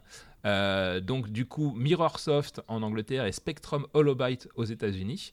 Et il dit voilà, moi j'ai un super jeu. Donc ce qui est marrant, c'est qu'au au démarrage, les premiers disent euh, tout ça c'est de la connerie, ça marchera jamais parce que c'est, on, est convaincu que les jeux qui viennent du, du domaine soviétique ça marchera jamais. Donc il y en a plein qui ont refusé, un peu comme euh, dans le film avec euh, Queens là où on les voit à un moment donné en disant euh, ce disque il fonctionnera jamais, ils refusent de, de le diffuser et puis c'est un des plus gros cartons euh, de Oui, t'as des grands visionnaires, Ouais. toujours. Ah, quoi. t'as toujours- Pareil pour les Beatles, tu vois. dans l'histoire. C'est toujours rigolo d'avoir ensuite des anecdotes sur ces mecs-là. Quoi. C'est les pauvres, ils, en prennent plein la gueule. Donc en fait, il finit par être euh, licencié euh, aux Américains et aux Anglais. Il est lancé sur PC en Europe en 87, aux US en janvier 88, punaise. Et ensuite adapté sur Amiga, Atari ST, Sinclair, euh, Commodore 64, CPC, oui, partout. ouais, partout. Partout. Avec la mention, fa- alors c'est là où c'est des putes, fabriqué aux, aux USA, conçu à l'étranger. Tu vois, on s'en fout un petit peu. Conçu, conçu ailleurs. Fait ailleurs. Donc le jeu, immédiatement, c'est un carton. Ils en vendent des dizaines de milliers. Euh, il a quatre récompenses. Sauf que Stein, il, a- il commence à flipper un peu. Il se dit, ouais, mais moi, j'ai jamais vraiment euh, fait un accord avec, euh, avec les Russes, quoi. Donc j'ai un pauvre fax qui est pas très clair. Donc il galère, il va en Russie plusieurs fois, il essaye de les contacter. Apparemment, c'est tellement lent, ils sont tellement cons sur leur administration qui, met vachement de temps. Mais en mai 88, euh, donc après avoir lancé le jeu quand même, il obtient officiellement les droits. Et attention, la phrase est intéressante. Pour les droits mondiaux de Tetris pour tous les ordinateurs actuels est susceptible d'être inventé. Donc voilà cette phrase-là qui Oh, le lock les droits bâtard. de Oh, le mec, il a tout, quoi. et Pajinov ne touchera rien là-dessus. Voilà. Euh, Qu'est-ce qui s'est passé? Et ça, on l'a tous connu. Nintendo a dans ses stocks, après le carton hallucinant de la NES, la Game Boy. Et il se dit, pour pouvoir lancer la Game Boy, il me faudrait un jeu qui, qui aille bien avec. Donc Hank Rogers est mandaté par euh, Nintendo pour aller négocier les droits de Tetris pour la Game Boy. Donc il va voir Atari Games, parce qu'en fait c'est Atari Games qui a fait la version NES, qui lui dit, bah en fait c'est Stein, ce fameux euh, Einstein, qui, qui, euh, qui, a- Einstein qui avait récupéré les droits à l'origine, va le voir. Et en fait, autant pour la NES, ça n'avait pas posé problème, pour la Game Boy, ça prend vachement de temps, ça, ça a l'air compliqué, comprend pas pourquoi. Et en fait, il y a des négociations secrètes entre Atari et Sega apparemment autour de l'exploitation de, de Tetris. Et non, un des, huge. un des co-dirigeants de Nintendo, il a un peu un sixième sens pour son truc. Il dit c'est bizarre cette histoire. C'est un ancien avocat. Euh, et il dit il doit avoir un truc louche dans les droits d'exploitation. Donc il demande à, à Roger, cette fois-ci, euh, qui est mandaté par Roger. Nintendo, va à Moscou et va, va discuter avec euh, le créateur du jeu. quoi. On doit savoir qui c'est. Il le rencontre. En fait, Roger était lui-même un créateur de jeux sur son temps libre. Donc, en fait, ça match direct avec Pajinov parce qu'il le trouve cool, etc. Ils se kiffent tout de suite mutuellement. Euh, et là, les Russes, ils disent Putain, mais on s'est fait niquer par, Stein, en fait, le fameux Einstein. Euh, Tu vois, t'as dit Einstein. c'est à cause de tout enfoiré. Euh, et donc, il commence à dire au, au- au directeur hiérarchique du créateur de Tetris et Pajinov, vous êtes vraiment deux grosses quiches commerciales. Euh, donc, on va, on, va tout reprendre nous-mêmes. Malgré tout, ils invitent le créateur de, de Tetris. Et là, ils ressortent pendant le, je sais pas, euh, pendant la présentation. Roger, il sort euh, la Game Boy. Ils sont tous sur le cul parce qu'ils n'ont jamais vu une console. Donc, il leur montre aussi la NES en disant, mais vous avez déjà sorti le jeu sur ça? Ouais, et là, les Russes, ils pètent un câble. Ils disent On vous avait dit dans la phrase, et je vais vous la relire droits mondiaux de Tetris pour tous les ordinateurs actuels est susceptible d'être inventé. Les mecs, ils disent Oui, alors C'est pas un ordinateur, c'est une console. Boum. Et donc, il dit Nous, on n'a jamais été d'accord pour ça. Et donc, le mec, il dit Roger, il fait Oh putain, euh, dit Donc là, on vous donne le droit pour toutes les consoles, mais fuck les enfoirés qui nous ont niqué sur tous les ordinateurs. Et là, l'autre dit Euh, Ouais, moi, je vais pas trop m'engager parce que c'est peut-être plus compliqué que ça. Euh, je vais rentrer à la maison et je vais en parler. Direct, le.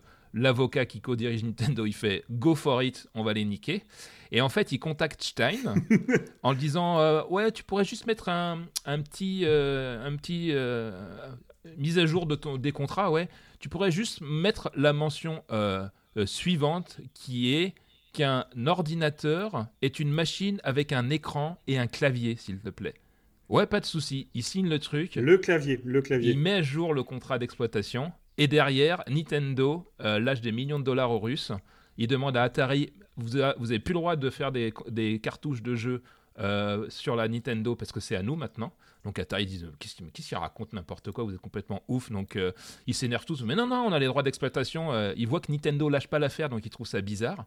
Donc là, c'est Maxwell, un mec tout en haut de la hiér- hiérarchie de toute cette euh, Qualité filtre, non? Exactement, qualité filtre. Pour vous dire à quel point c'est dingue cette histoire de Tetris, c'est pendant un voyage officiel où ils ont rencontré Gorbachev à l'époque.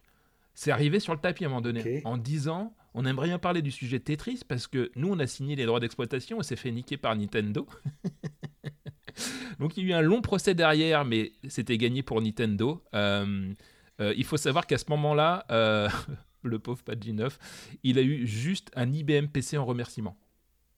Voilà. Mais les millions, ils sont allés à qui. À- T'as dit bah, les millions à- russes.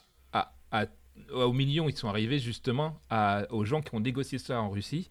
Et en fait, il faut savoir que on, on reparle du coup de ce que tu disais juste avant avec ton sujet, euh, Kumasa, et c'est qu'en gros, dans la culture russe et soviétique, euh, lui, tout ce qu'il dit, c'est que je suis content en tant que employé de l'État d'avoir réussi à, à faire connaître aidé à la, faire ça, la- la- la Russie, tu vois. Et je vous raconterai une histoire euh, rapidement similaire au, su- au sujet des Japonais. Je pense que c'est- le mindset qui est différent. euh. Et, et lui disait, en fait, on ne mesure pas forcément le succès euh, et la reconnaissance grâce à l'argent. Ta thune. tu vois. Euh, donc, euh, du coup, bon, euh, On peut lui en vouloir. quoi. la Game Boy est lancée en France en fin 90. Donc moi je me demandais, je me souvenais plus quand est-ce que j'avais eu ma Game Boy. J'en- avais une avec mon frère et on jouait à Tetris en link. Je sais pas si vous avez déjà fait ça. En gros, quand tu Ouais, joues une ligne, ouais. c'est envoyer une ligne à l'autre. Bien sûr. Bah, c'est le principe des battles après. Et euh, en avril 96, donc finalement combien de temps après qu'il ait pensé au concept du jeu? 10 ans quoi. euh, Tetris est devenu le jeu le plus répandu sur la planète. Et en 96, en fait, les droits de l'académie expirent. Et là, euh, demande à ce fameux Rogers d'aller renégocier les droits de son jeu. Euh, et là, du coup, il va toucher des royalties à partir de 96. Et il faut savoir que de 96 à 2008, on passe de 40 millions de versions de Tetris, de, copies de Tetris, à 70 millions. Euh, et je crois que ça reste le jeu le plus vendu de l'histoire. Je ne sais plus combien il y a, j'avais déjà vu les stats. Et la conclusion de, de, de ce, monsieur qui a travaillé pour Microsoft à un moment donné, il, est passé- il, est- a vécu à Seattle. En fait, il a adoré le modèle euh, occidental, donc il a fini par émigrer aux États-Unis.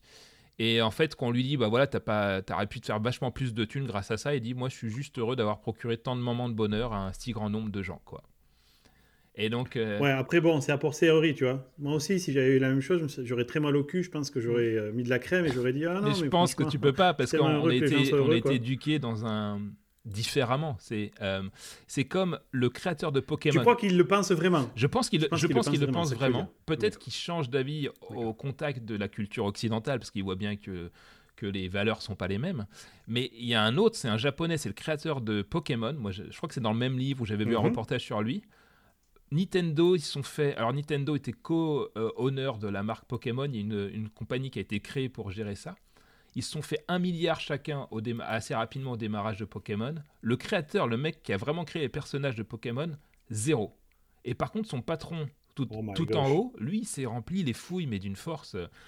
Et je me souviens d'un journaliste qui était français, donc occidental, qui direct lui pose la question genre, mais t'es trop con, enfin, ton patron, il a gagné plein de thunes. Mais grave. Et toi, t'as zéro. euh, Eh oui, mais c'est le respect des. Et il lui oui, dit- euh, des- Qu'est-ce que ça te fait comme sensation? Il dit, moi, il a quasiment la même phrase, je me souviens. Je suis super heureux d'avoir créé euh, un, un- des personnages qui ont permis à Nintendo, tu vois, d'être euh, reconnu, d'avoir de procurer plein de gens, euh, plein de bonheur aux gens, quoi. C'est leur mindset, il est tellement différent. Mais ce qui est marrant dans le cas des Japonais, c'est que ça marche pas apparemment à tous les niveaux de la pyramide. C'est le mec qui tout en haut, il se pose pas le problème de dire, moi, ça me dérange pas de me récupérer des milliards. euh, et puis de procurer du bonheur Ouais, aux gens clair. si on veut, je m'en branle un petit peu. Euh, et le mec qui est tout en bas, c'est Non, le bonheur, c'est pour mes subalternes et moi, je prends la Ouais. On fait comme ça, on sait, coupe en sait deux, comme ça qu'on a euh, différencié les, les rôles, quoi. Et donc voilà, je voulais vous raconter cette histoire parce que rappelez que, comme tu l'as rappelé, euh, Akuma Sai, et, et toi aussi, Delta Koch, que c'est quand même un gros business, le jeu vidéo. Et qu'il y a, bah, il y a des salauds partout, quoi. Parce qu'ils ont quand même, jamais à Ouais. n'importe quel moment, ils ont essayé de, euh, ne serait-ce que même nommer, tu vois, le créateur du jeu. Conçu à l'étranger, c'est quoi ces bâtards? Il faut pas juste C'est dire. euh, c'est un manque de respect absolu. Et puis, euh, la récupération de thunes au maximum. Et Tetris, bon, j'en reparlerai dans ma Ouais, recommandation. c'est leurs enfants qui font les scalpers aujourd'hui. hein. Je pense Ah, que c'est la clair. même famille, en fait. Tu vois, c'est, la vengeance. gènes, quoi. Et je continuerai de parler Mm. de Tetris dans, une, dans la suite, dans les recommandations. C'est un petit spoiler et tout, quoi. Merci, mon loulou. Mais justement, on va passer aux recommandations. Merci, messieurs. Les sujets étaient super intéressants. Et je pense qu'on va passer la parole à notre petit ami Multa, qui n'a pas trop parlé pour le moment.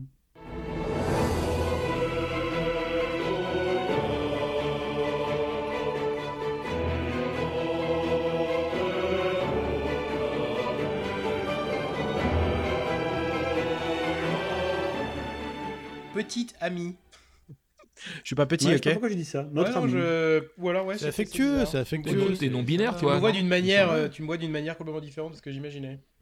Non, mais ce Euh, qui est petit et mignon, c'était c'était mon petit choupinou, tu vois. Il est semi-bisexuel, c'est le nouveau truc qui vient de sortir. Semi quoi? Semi-bisexuel. Je vois, ça coupe aussi. Il y a une censure qui se passe dans. euh, dans- Ah, d'accord. je sais pas. Oui, On, est- on réécoutera le podcast. Donc, alors, euh, moi j'ai, moi j'ai, j'ai pas mal de recommandations sous le même angle du euh, jeu de rôle. Euh, C'est- Ils sont rigolos, c'est ça? Un jeu rigolo le jeu, pas le jeu rigolo. Le jeu rigolo, ouais. l'as fait plus vite que moi, quoi. Le jeu rigolo. et euh, et d'ailleurs, il y en a un qui est, un qui est rigolo. Enfin, deux sur les deux, les deux recommandations qui sont rigolotes. Le premier, c'est le donjon de Nahulbuck. Je sais pas si vous connaissez. euh, c'était une série audio euh, en MP3 dans les années 2000, au tout début de 2000, que j'écoutais, j'étais super fan. C'est des gars qui faisaient. Euh, comme si t'écoutais une espèce de d'aventure où t'as juste vraiment l'audio d'un jeu de rôle mais euh, de manière un peu parodique. Donc t'entends les personnages qui parlent, t'as une elfe, t'as un nain, puis t'as tous les clichés que tu peux imaginer, le nain et l'elfe qui se détestent, t'as le barbare qui est euh, complètement con. Comment t'arrives à reconnaître euh, le nain juste à l'audio? Bah, il, te, il- il te dit que je suis le nain et après tu l'entends parler donc tu sais que c'est le nain.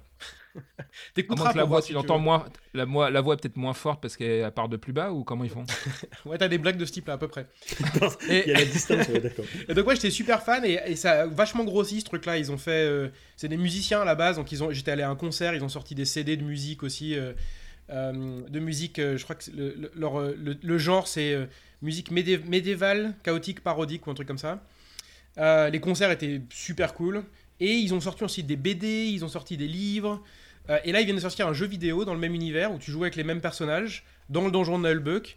Et euh, c'est à la fois c'est marrant parce que euh, t'as les, t'as les mêmes phrases qu'il y a dans, le, dans, dans, la série audio. Donc te- t'entends l'elfe et tout. Et puis tu peux choisir combien tu veux qu'il parle plus ou moins. Tu peux choisir que l'e- l'elfe parle pas ou que le nain parle pas. Enfin, t'as, t'as des petites blagues même dans la, config du jeu.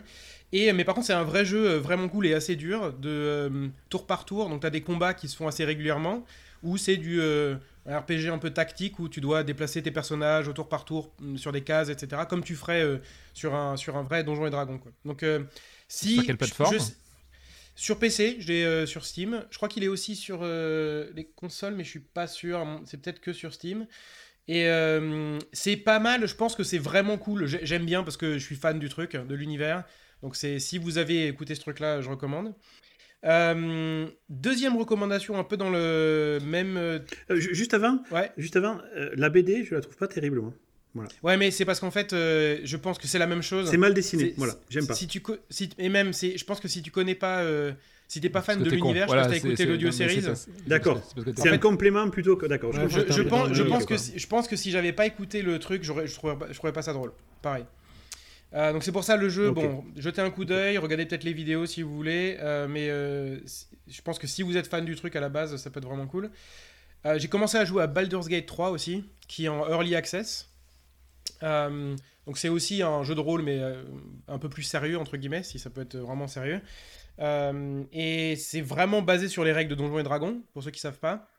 Et, et en fait, c'est ils ont sorti qu'une campagne pour l'instant en early access. C'était assez buggé au début, mais ils ont sorti un patch par jour pendant euh, une semaine. Et là, euh, depuis, euh, il y a quasiment aucun bug. Je jouais, avec un pote euh, euh, et on fait une campagne ensemble. Et c'est assez marrant parce que lui, il joue pas mal avec d'autres euh, groupes.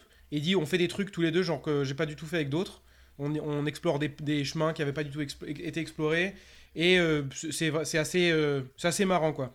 Et il je trouve qu'ils font bien l'ambiance du jeu de rôle où euh, quand tu as des déci- décisions qui doivent être prises, tu vas vraiment jeter un dé quoi dans le jeu. Donc te vois, tu vois le résultat du dé, c'est pas juste tiens il s'est passé ça. C'est c'est pas mal. Euh, Je pense que ça Mais, peut valoir euh, le coup d'attendre la early fin du access. early access. C'est pas fini, hein Hmm Oui, c'est ça, d'accord. Ouais, c'est toujours non, un- je dis c'est pas fini parce que ça peut encore Ouais, évoluer. ça peut changer. En fait, c'est en, c'est en early access, une des raisons pendant un an au moins. Et une des raisons, c'est parce que euh, euh, apparemment, c'est plus facile pour eux de release des nouvelles, des nouvelles campagnes comme ça. Ils exploitent un petit peu une, une faille dans Steam. Parce que sinon, à chaque fois qu'ils sortent une nouvelle release, ils sont obligés de. Enfin, ça leur coûte de la thune, quoi. Alors que là, ça leur coûte zéro. Et puis en même temps, ils peuvent fixer des bugs. Et le dernier truc que je recommande, c'est une. euh, Alors là, il faut vraiment avoir du temps et bien aimer euh, Donjons et Dragons. C'est un truc qui existe, depuis 5 ans, donc il y a 5 ans d'historique, où ils, ils ont. euh, euh, c'est des acteurs euh, vocaux, des voice actors, qui font des voix dans les jeux vidéo. Euh, qui joue à Donjons et Dragons. Donc il se filme tous les dimanches soirs. Ça dure 3 heures par épisode et la première campagne il y a 120 épisodes. Donc euh, je sais pas si je vais réussir à tout regarder. Ça s'appelle Critical Role. Ah ouais, ouais. Et en fait, c'est Oh mais c'est énorme. Le, le- le- le Dungeon Master, là, le mec qui gère le truc, il fait les voix des personnages secondaires et tout, mais il les fait super bien. C'était vraiment dans le truc, quoi. Et puis euh, c'est assez, euh, c'est assez marrant. Il y a plein de blagues tout le temps, quoi. Donc là, j'ai regardé 4 épisodes pour l'instant. Euh, mais je sais pas si je vais réussir à tenir les. Parce que là, ils sont à la saison 3, je crois. Et chaque saison a à peu près genre entre 300 et 400 heures, quoi. Donc faut vraiment être chaud et avoir du temps libre. Oh my gosh. Ouais. Voilà, mais Comment tu fais quoi Regardez quelques épisodes, c'est assez marrant. Euh, je vous recommande ces trois trucs-là. Voilà, voilà. Ok, merci mon loulou. Euh, ben, mon petit euh, Akomasai Ouais, donc euh, moi je euh, pensais parler de Tokyo Ghoul. Donc Tokyo Ghoul, c'est un, c'est pas un truc super récent, c'est un manga initialement qui est sorti en 2011, je crois. Et euh, il y a eu un anime en 2014, donc moi c'est ce que j'ai regardé. hein. Je suis plus à regarder les animes que lire les mangas. Euh, c'est plutôt un classique de la culture anime. Euh, donc ceux qui, suivent un peu la culture anime, c'est forcément quelque chose qu'ils connaissent, je pense. Et, bien, pour les autres, bah, ça peut être intéressant à regarder. Donc le, le- le synopsis, c'est quoi? C'est on est dans la ville de Tokyo et il y a des créatures bah, qui s'appellent des ghouls, qui ont une apparence complètement humaine. Mhm. Et en fait, elles se nourrissent de chair humaine pour euh, survivre. Elles peuvent pas manger autre chose en fait. Et euh, il y a un jour, il y a, euh, je crois qu'il s'appelle Ken, survivant de l'enfer, euh, qui est un jeune en étudiant. Tu m'as- Tu m'as battu. J'ai fait avant vous, hein, puisque Et qui nous auto-spoil. Ouais, un jeune étudiant qui se fait attaquer par euh, une goule. Et euh, il subit vraiment une grave blessure, il est, il est au bord de la mort. Et pour rester en grave vie, la en goule, fait, quoi. Voilà, il reçoit une greffe euh, de la goule qu'il a attaquée et il devient en fait hybride, mi-humain, mi-goule. et, euh, et donc Ce rapidement, pitch de fou. C'est vrai Migoul. que là, ça, ça veut rien dire, mais ça me fait marrer, Migoul. Mi-humain, mi-goule. et rapidement, en fait, et- et le- une migoule, c'est pas une araignée, une grosse araignée Ah, c'est ça, la ouais, migoule migoule poilu. Et donc, du coup, il se rend compte qu'il peut plus manger les mêmes aliments qu'avant. Bah oui, euh, forcément. Ouais, c'est un voilà, peu connu chez les il doit, se, il, doit se, il doit se nourrir de chair humaine lui aussi. Et il va rentrer au service d'un. On a perdu Davros. On a perdu Davros. Et vous, vous le verriez, il est tout rouge euh, en mort. Qui est, donc, euh, l'antique, c'est un café, euh, repère de goules, euh, où il apprend à se nourrir sans faire de mal aux humains, en fait. Il- en gros, beau. il- ouais, ils, arrivent à, ils arrivent à recycler les gens qui se suicident. Voilà. Et bref, et du coup, en, ça, même- ça en même temps, on se marre, mais c'est quand même chaud comme histoire. Ah ouais, c'est- c'est- Le sujet est super gore, tout. c'est un peu, euh, c'est un peu dark fantasy. ouais. de rire. Et euh, donc il va Ah. se retrouver en fait au, Ah, euh, c'est ta, ta meilleure recommandation, sérieux. il va se retrouver au centre d'une guerre en fait entre un truc qui s'appelle le, le centre de contrôle des ghouls, qui est euh, un- une organisation qui extermine en fait les ghouls, et euh, d'autres organisations de ghouls elles-mêmes qui sont sans merci, qui tuent un peu tout le monde. Et euh, il y, a- il y a deux éléments de- dans le scénario en fait qui sont assez amusants. C'est euh, il y a les ce qu'ils appellent les cagounets, qui sont en fait les armes des ghouls. C'est quoi C'est non les cagounets. Ah, c'est c'est des mangas les gars. hein, donc, euh, Ouais, non, mais c'est ça le truc. Ah, t'es fort sur le naming, putain. Et donc les kagounets, c'est les armes, euh, c'est des armes, c'est des sortes d'e- d'excroissance qui peuvent arriver comme ça un peu, euh, vous voyez, dans le type de manga japonais. Rien qui à voir avec les Camerounais. euh, Non, j'ai rien rien à voir. C'est pas la même. ouais. Pour moi, cagounet, j'écrivais ça C-A-G-O-U-N-E-T, tu vois. Le cagoune. Non, non, T'as non, fait le cagoune ou quoi c'est- un truc dans le sud-ouest. Futakagoun. Et euh, et il y a aussi les ouais, Il y a aussi les Quinke qui sont des armes qui sont fabriquées par les laboratoires justement du, du centre de contrôle des ghouls. Euh, en- Ouais. en, récupérant en fait des, des- des éléments euh, qu'on retrouve dans les ghouls décédés. Bref, c'est euh, assez dark fantasy, c'est pas mal. Euh, ça a été un truc qui a eu une bonne réception au Japon parce que donc vous avez un, un- un classement qui s'appelle le Oricon. au Japon, qui est le classement de tout ce qui est DVD, manga, livre, etc. Et donc, ça c'est en 2014, ça s'est hissé à la troisième position, euh, ce, ce, Ah ouais. ce manga-là. Ah ouais. Donc, euh, truc pas Et mal. Netflix avec euh, C'est ça sept- Tu as regardé sur Alors, Netflix Moi, je le regarde, je crois, sur Amazon Prime, si je dis pas de bêtises. Hmm. Mais sinon, bah, c'est dans. Il y en a un, alors j'ai perdu son nom, ou qui est plutôt euh, orienté euh, manga, euh, qui a tout, mais euh, ouais, je regarde sur Amazon Prime. moi. Cool. Voilà, C'est quoi le titre, tu disais? Ah oui, Tokyo Ghoul. Tokyo Ghoul. C'est sur ma liste, mon petit. Merci beaucoup. Et on va passer la parole à Davrous s'il arrive à respirer. Putain, ouais, tu m'as bien fait marrer à Kumasai. Je pensais pas. hein. Euh, donc moi, je vais commencer par le Game Pass. euh, qui, si vous avez euh, une Xbox, euh, un PC ou un smartphone Android, vous pouvez jouer à plein de jeux euh, sous forme d'abonnement. Moi, je trouve ça un- incroyable. Euh, D'ailleurs, j'ai tendance à jouer quasiment qu'aux jeux maintenant qui sont dedans, même si je vais acheter euh, Cyberpunk bientôt. Et euh, la dernière fois, il y a Tetris Effect qui a popé. Donc c'est pour ça que vous ai saoulé avec Tetris juste avant. Et on l'a lancé avec euh, Christina euh, il y a deux jours. Elle, joue tout le temps à Tetris. Alors, bon, c'est un jeu qui vient de chez elle, mais elle a jamais vraiment beaucoup joué parce qu'ils n'avaient pas beaucoup de jouets comme nous. Et je lui ai acheté une, cover d'iPhone où quand tu la retournes derrière, c'est une, une mini Game Boy, Game Boy en fait. Et elle passe sa life, dès qu'elle a un peu de temps, à jouer à, à Tetris. Et donc quand j'ai vu Tetris Effect, je fais. Ah, ça peut être rigolo que du coup elle joue avec euh, la Xbox Series X et les 12 teraflops de puissance de calcul de ouf. Euh, et donc je lance et il y a un côté, bon, il y a le côté addictif de Tetris hein, qui est connu auprès de tous ceux qui ont joué à Tetris, mais il y a un côté mise en scène aussi qui, de, de musique, de, de sound design hein, qui fait que quand il joue, en fait, il se passe un truc en rythme. On avait déjà parlé aussi du, du fait que des fois on se cale sur le rythme d'une musique. Puis ça a tendance à nous exciter. Euh, je pense qu'il se passe la même chose côté adrénaline quand tu joues au jeu, c'est que la musique elle finit par s'exciter un petit peu au Ouais. fur et à mesure de tes actions. Et euh, Euh, du coup, tu synchronises tes drops avec la musique et tu Ouais. t'obliges à avoir un certain débit. Ouais, c'est assez. Et puis, c'est ouais, ça, ça, ça a tendance à un petit peu rythmer ta façon de jouer, en sachant que la musique aussi s'adapte euh, à ta façon de jouer malgré tout. Donc c'est méga bien fait. J'ai techniquement, je sais, je sais pas trop comment ils ont fait, mais c'est c'est rigolo. Et ça me rappelle un peu le kiff que j'ai quand je joue à Beat Saber. C'est-à-dire que euh, y a un côté musique et super addictif où le les graphismes sont simples. Bon, il y a, des- y a plein d'effets de particules. Des fois, il y a un peu un environnement 3D autour de, autour de toi. Mais c'est, je sais pas, t'as l'impression d'être transporté dans un truc et on y a joué de euh, 21h à 1h du mat. À un moment donné, je lui dis, euh, peut-être falloir arrêter. Elle fait, Oh, merde, il est 1h du mat, quoi. Bah ouais, il falloir arrêter. Donc, euh, Ah ouais. donc ça a bien marché. On peut jouer l'un contre l'autre. Donc ça, c'est cool parce qu'on n'a pas beaucoup de jeux on peut jouer l'un contre l'autre. On peut jouer aussi en, en ligne. Et elle m'éclate d'ailleurs parce que euh, elle est beaucoup plus forte que moi. euh, euh, j'ai l'impression qu'elle fait n'importe quoi de, quand elle joue, mais manifestement elle est meilleure que moi. Moi j'ai l'impression que c'est débile ce qu'elle fait ouais. et elle s'en sort mieux. Donc euh, je le conseille. Si vous avez le Game Pass ou si vous l'avez pas, ça coûte pas cher. hein. Souvent le, il y a des ristournes. Le premier mois c'est 1 euro, donc ça vous permet de le tester pour vraiment pas cher. Et il est sur euh, PC et sur Xbox. Donc je sais pas si tu as testé sur PC toi, Komasai. Non, pas encore. Faut que Pas je m'installe ça. Ouais, bah, j'aime bien les Tetris aussi, donc du coup, faut que j'essaye. Non, attention, soyons honnêtes. Apparemment, j'ai pas vu, mais on a eu des reports comme quoi Akumasai est une brutasse Ouais, parce que à tu Tetris. défonces tout le monde à Genre- Tetris genre un 99 quoi. Non, mais ouais. C'est vrai qu'il est connu en Russie et Tetris. tout. J'ai toujours joué à Tetris. Mais pour d'autres raisons, et on peut pas euh, euh, les expliquer ici, parce que sa femme l'écoute, il me semble. J'ai commencé ouais, avec le Tetris de, bah, de PC. J'ai fait beaucoup de Tetris Game Boy. J'ai fait du, beaucoup de Tetrinet et du Tetron 2000. J'étais champion de Tetron 2000. Ah ouais, Tetris. Tétron. Ouais. J'adore. C'est quoi Tetron 2000 C'était un Tetris. C'est quand tu fais caca. ça ressemble à Tetris. quand tu joues à en fait, Tetris hein. au chiottes. Tu fais des tétrons. Ouais, c'est ça. c'est vrai que le nom est pas est, est Ne mal relancez choisi. pas, putain. Et euh, ouais, et Tetris 99 aussi. Et du coup le Maximus parce que je suis dans les classes Maximus. Ça c'est les mecs qui ont au moins euh, plusieurs. Explique ce que c'est Tetris 99. Euh, Tetris 99, ben, c'est de la bataille royale. C'est euh, donc t'es es 99 et tu, tu c'est un système de bataille royale. Tu élimines des gens au fur et à mesure.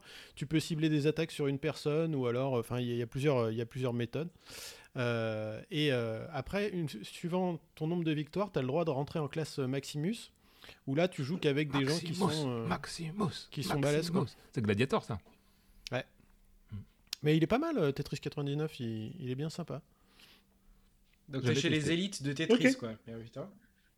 Mais ouais, les, Bah, c'est les clair. gars, ils sont forts. hein. C'est ça. Ouais, tu fais ça- partie des connards qui m'ont défoncé la gueule quand été publié ma vidéo de mon étagère Tetris. Genre, euh, ils m'ont dit n'importe quoi, la façon dont ils bougent la pièce et tout. c'est- Ouais. Ah ouais. Il y a toujours des extraits. J'étais dans un forum Reddit, je vous ai suivi en disant vous, ouais, vous allez te voir Reddit, c'est plus cool que les autres euh, réseaux sociaux, machin. Je vois un forum Tetris, je fais oh, ça va être marrant de partager ma petite, euh, ma petite Ah, étagère. mais si tu fait. mets de la merde Ouais. dans les forums, Et mecs, ils me Tu auras disent de la merde quoi, réponse, comment quoi. il a bougé sa lettre, je sais pas quoi, je comprenais rien en plus. Il me bâchait, je comprenais même pas pourquoi j'étais con en fait. Ça ça m'a saoulé. Ah, il y a vraiment des puristes. hein. Après, il y a des abrutis. hein. Ouais, c'est souvent c'est synonyme. Hein. après c'est vrai que tu bougeais ta pièce comme une merde quand même. Ouais, c'est vrai, c'est vrai. J'en ai pris conscience bien plus tard. Mais oui. Et toi alors, Charles Detacoche, Ok. quelle est ta recommandation? Alors moi, ma recommandation, c'est une série télé sur HBO qui s'appelle The Undoing avec... euh, Putain, je me souviens plus des noms, c'est énorme. Alors je vais vite ouvrir... euh, Oh là ah là, cette préparation. Michel, non. Bon bref, en attendant, Michel The Drucker. Undoing, c'est un super, super, super euh, série télé de 6 épisodes, donc c'est vraiment pas long, euh, et qui euh, se passe à New York, où une famille, euh, donc lui est médecin, il, fait du, euh, il traite le cancer chez les enfants, et elle, elle est euh, psychologue. Ça a l'air sympa, ouais. Et euh, ah, c'est Nicole Kidman et Hugh Grant. Donc c'est quand même deux grands noms. Je vous cite deux gens qui d'habitude, deux personnes qui d'habitude faisaient des films, tu vois. On voit quand même le budget qui a été mis dans The Undoing. Et donc chaque épisode, à la fin de chaque épisode, il y a un méga cliffhanger où tu te, il te retourne la tête. Et en fait, il se passe un truc, je vous donne juste le pitch du début. Lui, il a en fait une maîtresse et elle est retrouvée morte. Voilà. C'est tout. C'est ça le pitch. Et euh, c'est ça le pitch. Lui, il a une maîtresse, elle est retrouvée morte. Et pendant six épisodes, en fait, on va chercher à, chercher à suivre le procès et qui, qui est coupable. Et à la fin de chaque épisode, je vous promets, je suis là, c'est sûr, c'est lui ou elle. Enfin, euh, une personne ou une autre. C'est sûr. Puis le début de l'épisode suivant, il te retourne la tête. À la fin de l'épisode suivant, il te, te remettent un nouveau truc sous le nez que tu n'avais pas vraiment vu, mais qu'il ressouligne. Et tu dis Ah, mais non, ah ouais, ok, là maintenant je sais qui est le coupable. Sur six épisodes. Et à la fin du sixième épisode, tu as effectivement la, résolution complète. Il n'y a pas de, de suite ou quoi que ce soit. C'est fini, c'est Ah, une mini-série. Et c'est grandiose. Un scénario comme j'en ai rarement vu. C'est vraiment. En plus, bon, ben là, c'est Nicole Kidman et Hugh Grant, donc c'est juste des acteurs qui savent de quoi ils parlent. Une réalisation somptueuse, une image magnifique, David. C'est du 4K HDR. C'est euh, superbe. Mais j'avais super. j'avais The cru voir Undoing des, sur des HBO. images, mais ouais, HBO, il va falloir que je trouve sur quoi c'est en France. À chaque fois, moi, j'ai pas envie de m'abonner à Ah, ça, Orange. je sais euh, pas à quoi sur- ouais. à OCS, mais... Ils font pas Oui, euh, il faut la payer pour avec voir, Amazon que. Euh, en France? Parce Hein? que HBO, il y, a il y a une passerelle avec Amazon, euh, par exemple aux États-Unis, mais je sais pas si en France ils font pas. Ouais, mais il y a pas- c'est toujours Ah, ça, distribué soit par OCS, soit. euh, faut que je trouve des fois sur Apple TV s'ils le vendent pas. Faut que je regarde, du coup. Ouais. En parlant de 4K, euh, vous avez vu, en fait, ils vont refaire le. Enfin, ils ont, ils ont commencé à renumériser les, les bobines du Seigneur des Anneaux. Et euh, du coup, ils sont en train de retravailler euh, tout. c'est- mais c'est pas juste en mode euh, on fait un truc vite fait de deux heures pour euh, le pousser et puis on dit que c'est 4K. Là, tu as carrément le réalisateur qui est Ah en bon train de Ah corriger ouais. toutes les couleurs et tous les trucs. Ouais, j'ai vu l'étalonnage, il est totalement différent. C'est plus le même film. hein. Euh, Exactement. Et ils disent qu'en fait, ça, hein. ça pète complètement. euh, Ah bon Ouais, que- qu'en fait, Il y a aussi la série télé chez Amazon. là. Ils vont faire la série télé Ouais. sur ce qui se passe dans la première guerre, là. La, de- enfin, la, la guerre qui a mené à la création de, de l'anneau. C'est top. Ça va faire comme Star Wars. C'est cool. Ok. Merci, messieurs. Ah, franchement, Star Wars de Mandalorian, c'est la meilleure chose qui soit jamais arrivée à l'univers. C'est un truc de psychopathe. Je fais une seconde recommandation à l'arrache. Regardez The Mandalorian, la saison Ça, le 2. mec, il nous pète et tout tue la- les ours. toute la structure. Voilà, c'est, ça, vaut, ça vaut le coup. Voilà. Bon, mais ça conclut. Je pense que c'est le mot de la fin. Bisous, messieurs. Merci. À la, dans un mois. à bientôt. Quoique c'est janvier. Salut. ouais, à bientôt. 2021, À bien- à en bientôt, espérant ouais. que 2021 Bye soit bye, semaine. Bisous. Qui sera- Ah ouais, j'ai fait le bisou dans le micro, mais comme j'ai le filtre Nvidia, je sais pas si ça Bah, va on passer. verra. Ça sera la surprise pour les gens. Ce sera, ouais, Mm. ce sera top. Ouais. Ciao.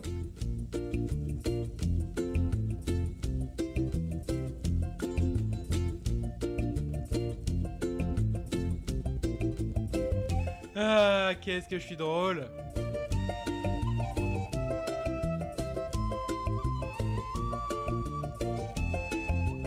Putain, je suis blasé là. C'est trop, c'est trop horrible quoi.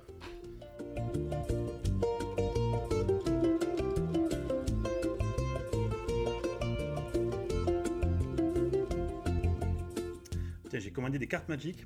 Il y en a 4 normalement dans la boîte, j'en ai reçu que 2, ça me rend débile.